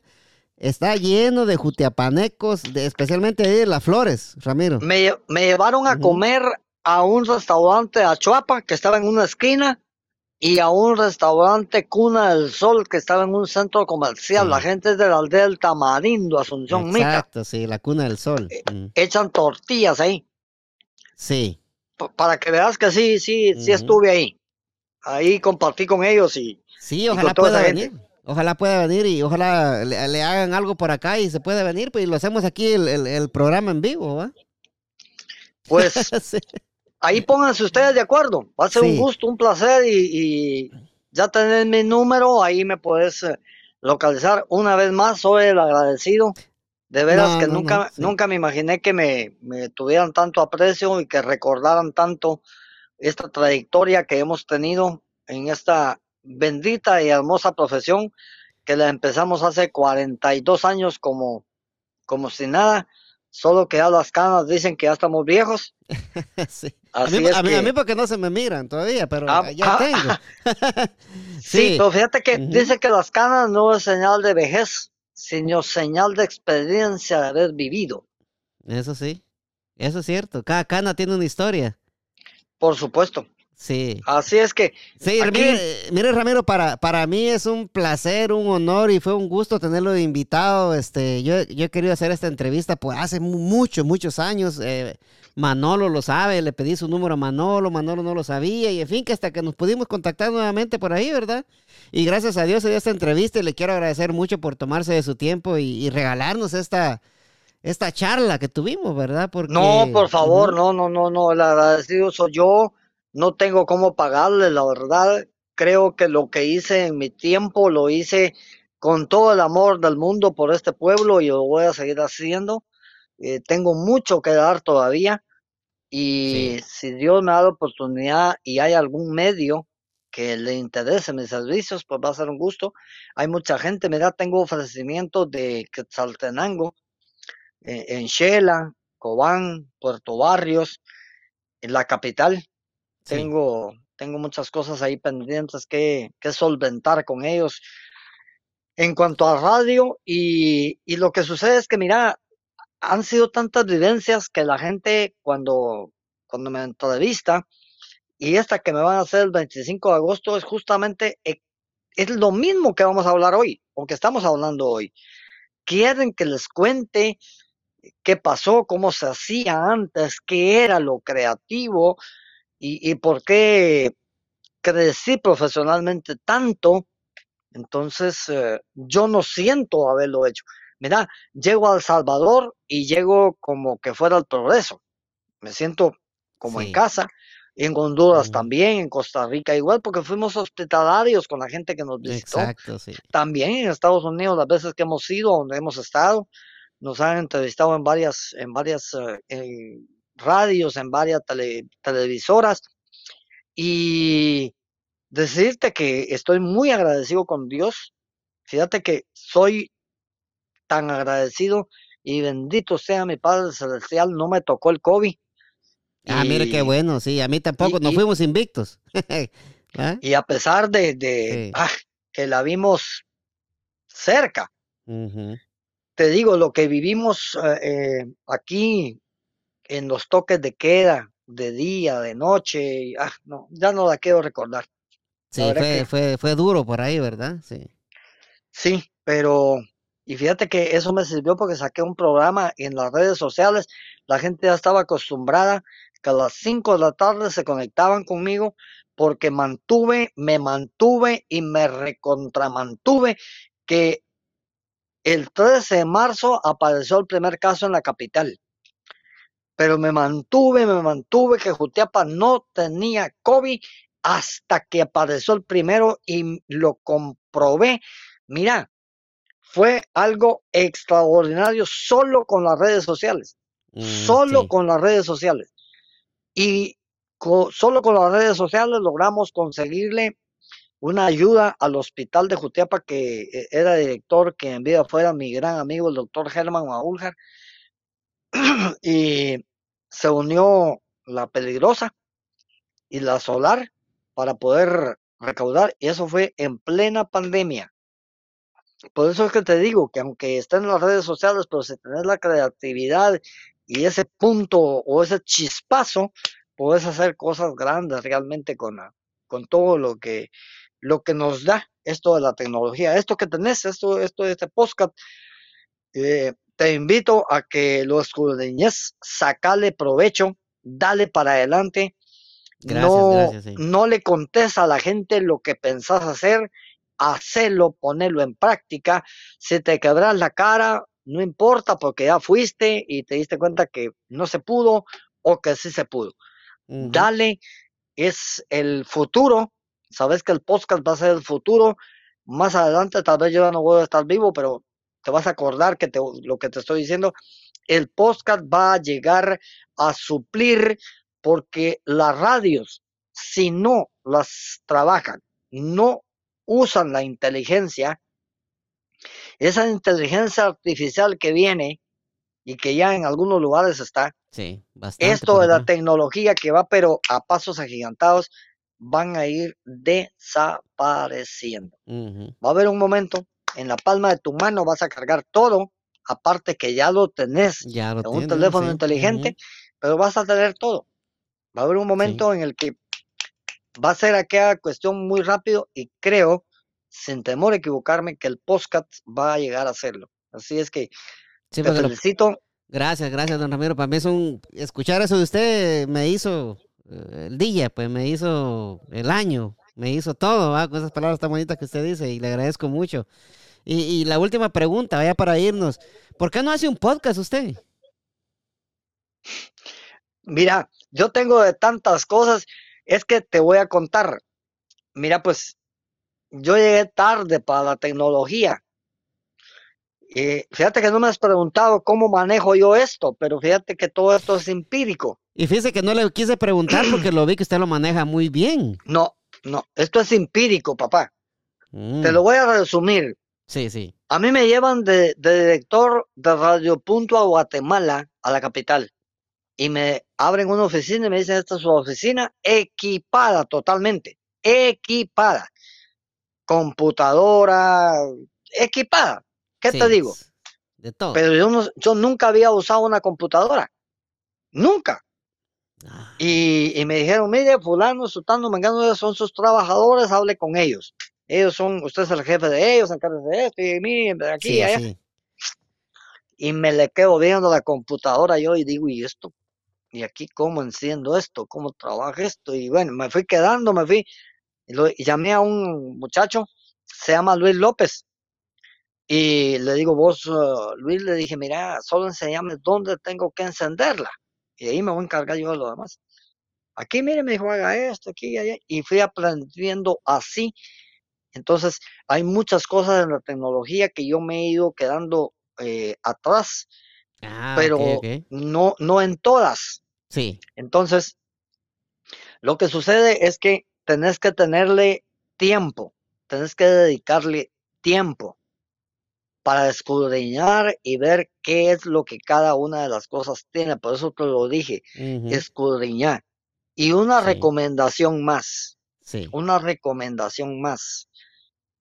Hay que leer. Hay que leer. Sí. Hay que documentarse del tema que uno va a hablar. Porque cuando uno va a entrevistar a alguien, no que el entrevistador termine entrevistándolo a uno. El entrevistador debe de preguntar para que el que va a dar la entrevista le diga lo que el entrevistador quiere saber, no lo que le quiere decir. Exacto, ¿Sí? sí, O sea, le tenés que preguntar te voy a poner un ejemplo. A mí me preguntaste lo que querías saber de mí y yo te lo dije, ¿sí? Exacto. Eso, fue lo, eso fue lo que me preguntaste. Exacto, sí.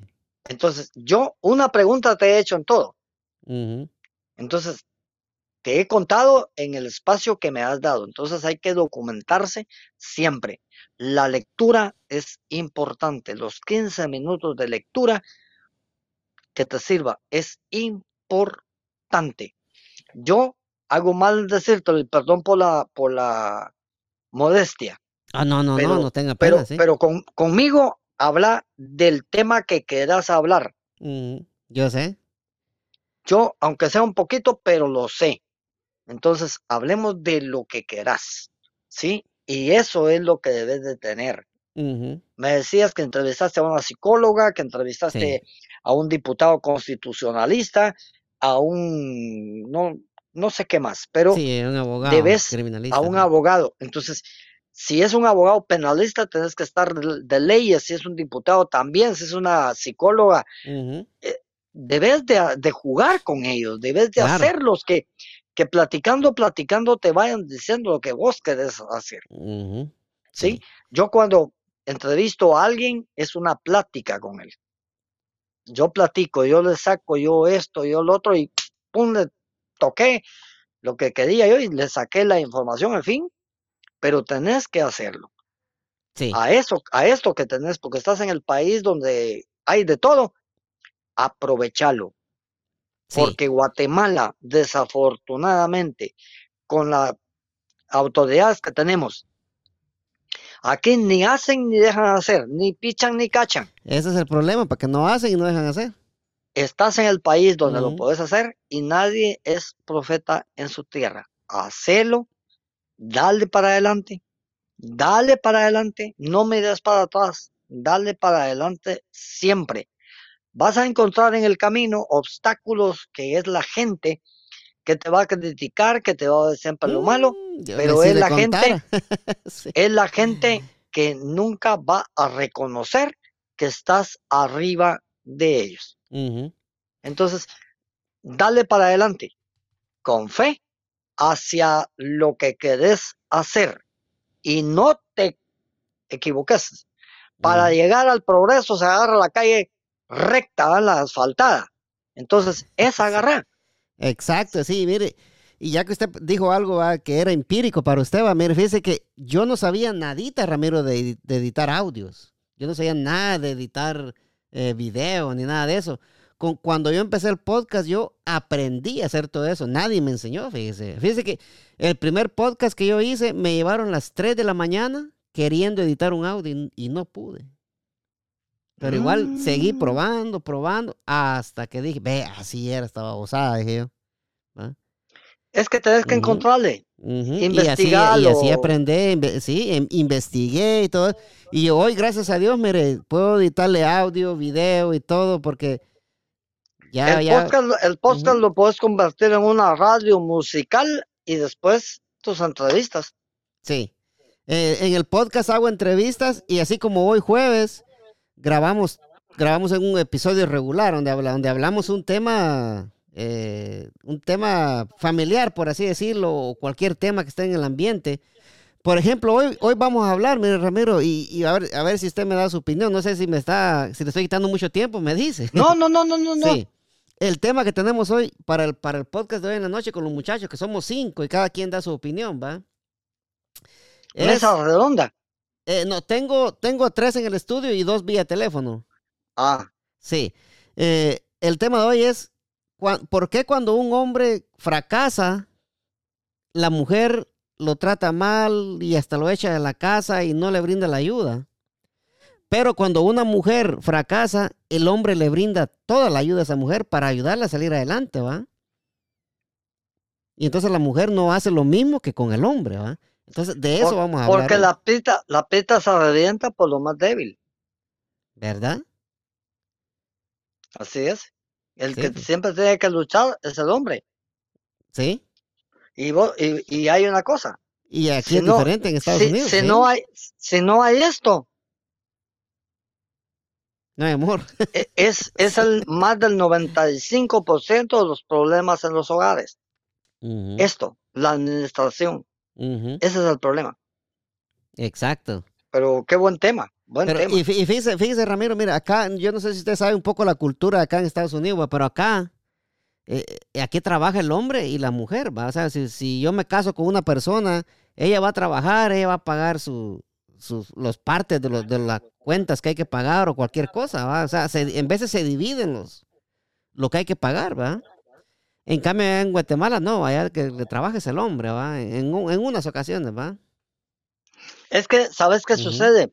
El problema grande es que cuando en Guatemala, aquí, el hombre deja trabajar a la mujer y ya cuando la mujer trabaja y maneja su dinero, ya ella se siente. Ahí está. Se siente, ya.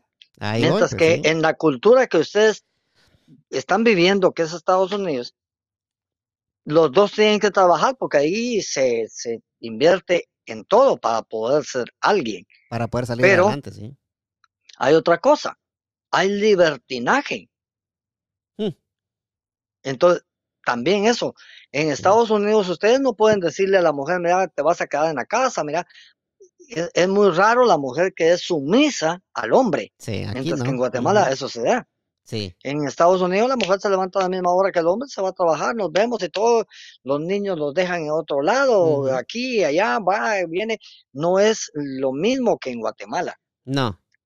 no es lo mismo lo que en Guatemala. Y aquí por eso que por eso que vamos a tocar ese tema, porque ese tema acá es muy, se ve mucho, pues, ¿va? Ah, sí. Cuando Por eso hay, fraca- hay, cuando hay, hay muchos, uh, hay muchos divorcios, muchas Exacto, sí. separaciones, por, precisamente por eso. Tanto en el hombre como en la mujer. Buen tema, buen tema. Sí, vamos a ver cómo lo desarrollamos ahí con los muchachos y, y Ramiro, le agradezco mucho que haya aceptado mi invitación al podcast. Espero que no sea la última vez y que lo podamos tener invitado nuevamente. Pues ahí me, me informas. Mira, nos volamos casi tres horas hablando. De, que mire, sí. Así es que un usted- saludo, un agradecimiento y en lo que podamos servirte, pues estamos, estamos a la orden. Voy a hacer lo posible. Si usted, si usted está de acuerdo de tener a, a Pinolio, caíste parado, Manolito, ¿va? para que esté con nosotros acá en el podcast. Pues a ver qué dice Manolo, a ver qué, Sí, qué sí. habla Manolo, a ver qué, Manolo Hernández. cosas? sí. qué cosas tiene que contar Manolito. Lo queremos mucho, a Manolo lo quiero mucho, mucho, mucho yo. Sí, y él Me- igual a me usted. ayudó sí. bastante. Sí. Así es. Pues muchas gracias, un abrazo, que Dios te bendiga, seguir para adelante, no hay que claudicar. No. Sí, Y sí. entonces, Así es, así es, gracias Ramiro. Y así es, así es amigos, Eh, gracias a toda la gente que, que va a escuchar y ver este podcast, le agradezco mucho, estamos en Spotify y en todas las plataformas para podcast. Y así nos despedimos de este maravilloso podcast, le damos las gracias a Ramiro Roldán WR, ponemos los books. Nos vemos la próxima vez Ramiro, muchas gracias. un saludo. Estás escuchando Ahí está. el podcast más cabrón de DMV. Ah, qué caray, mijo.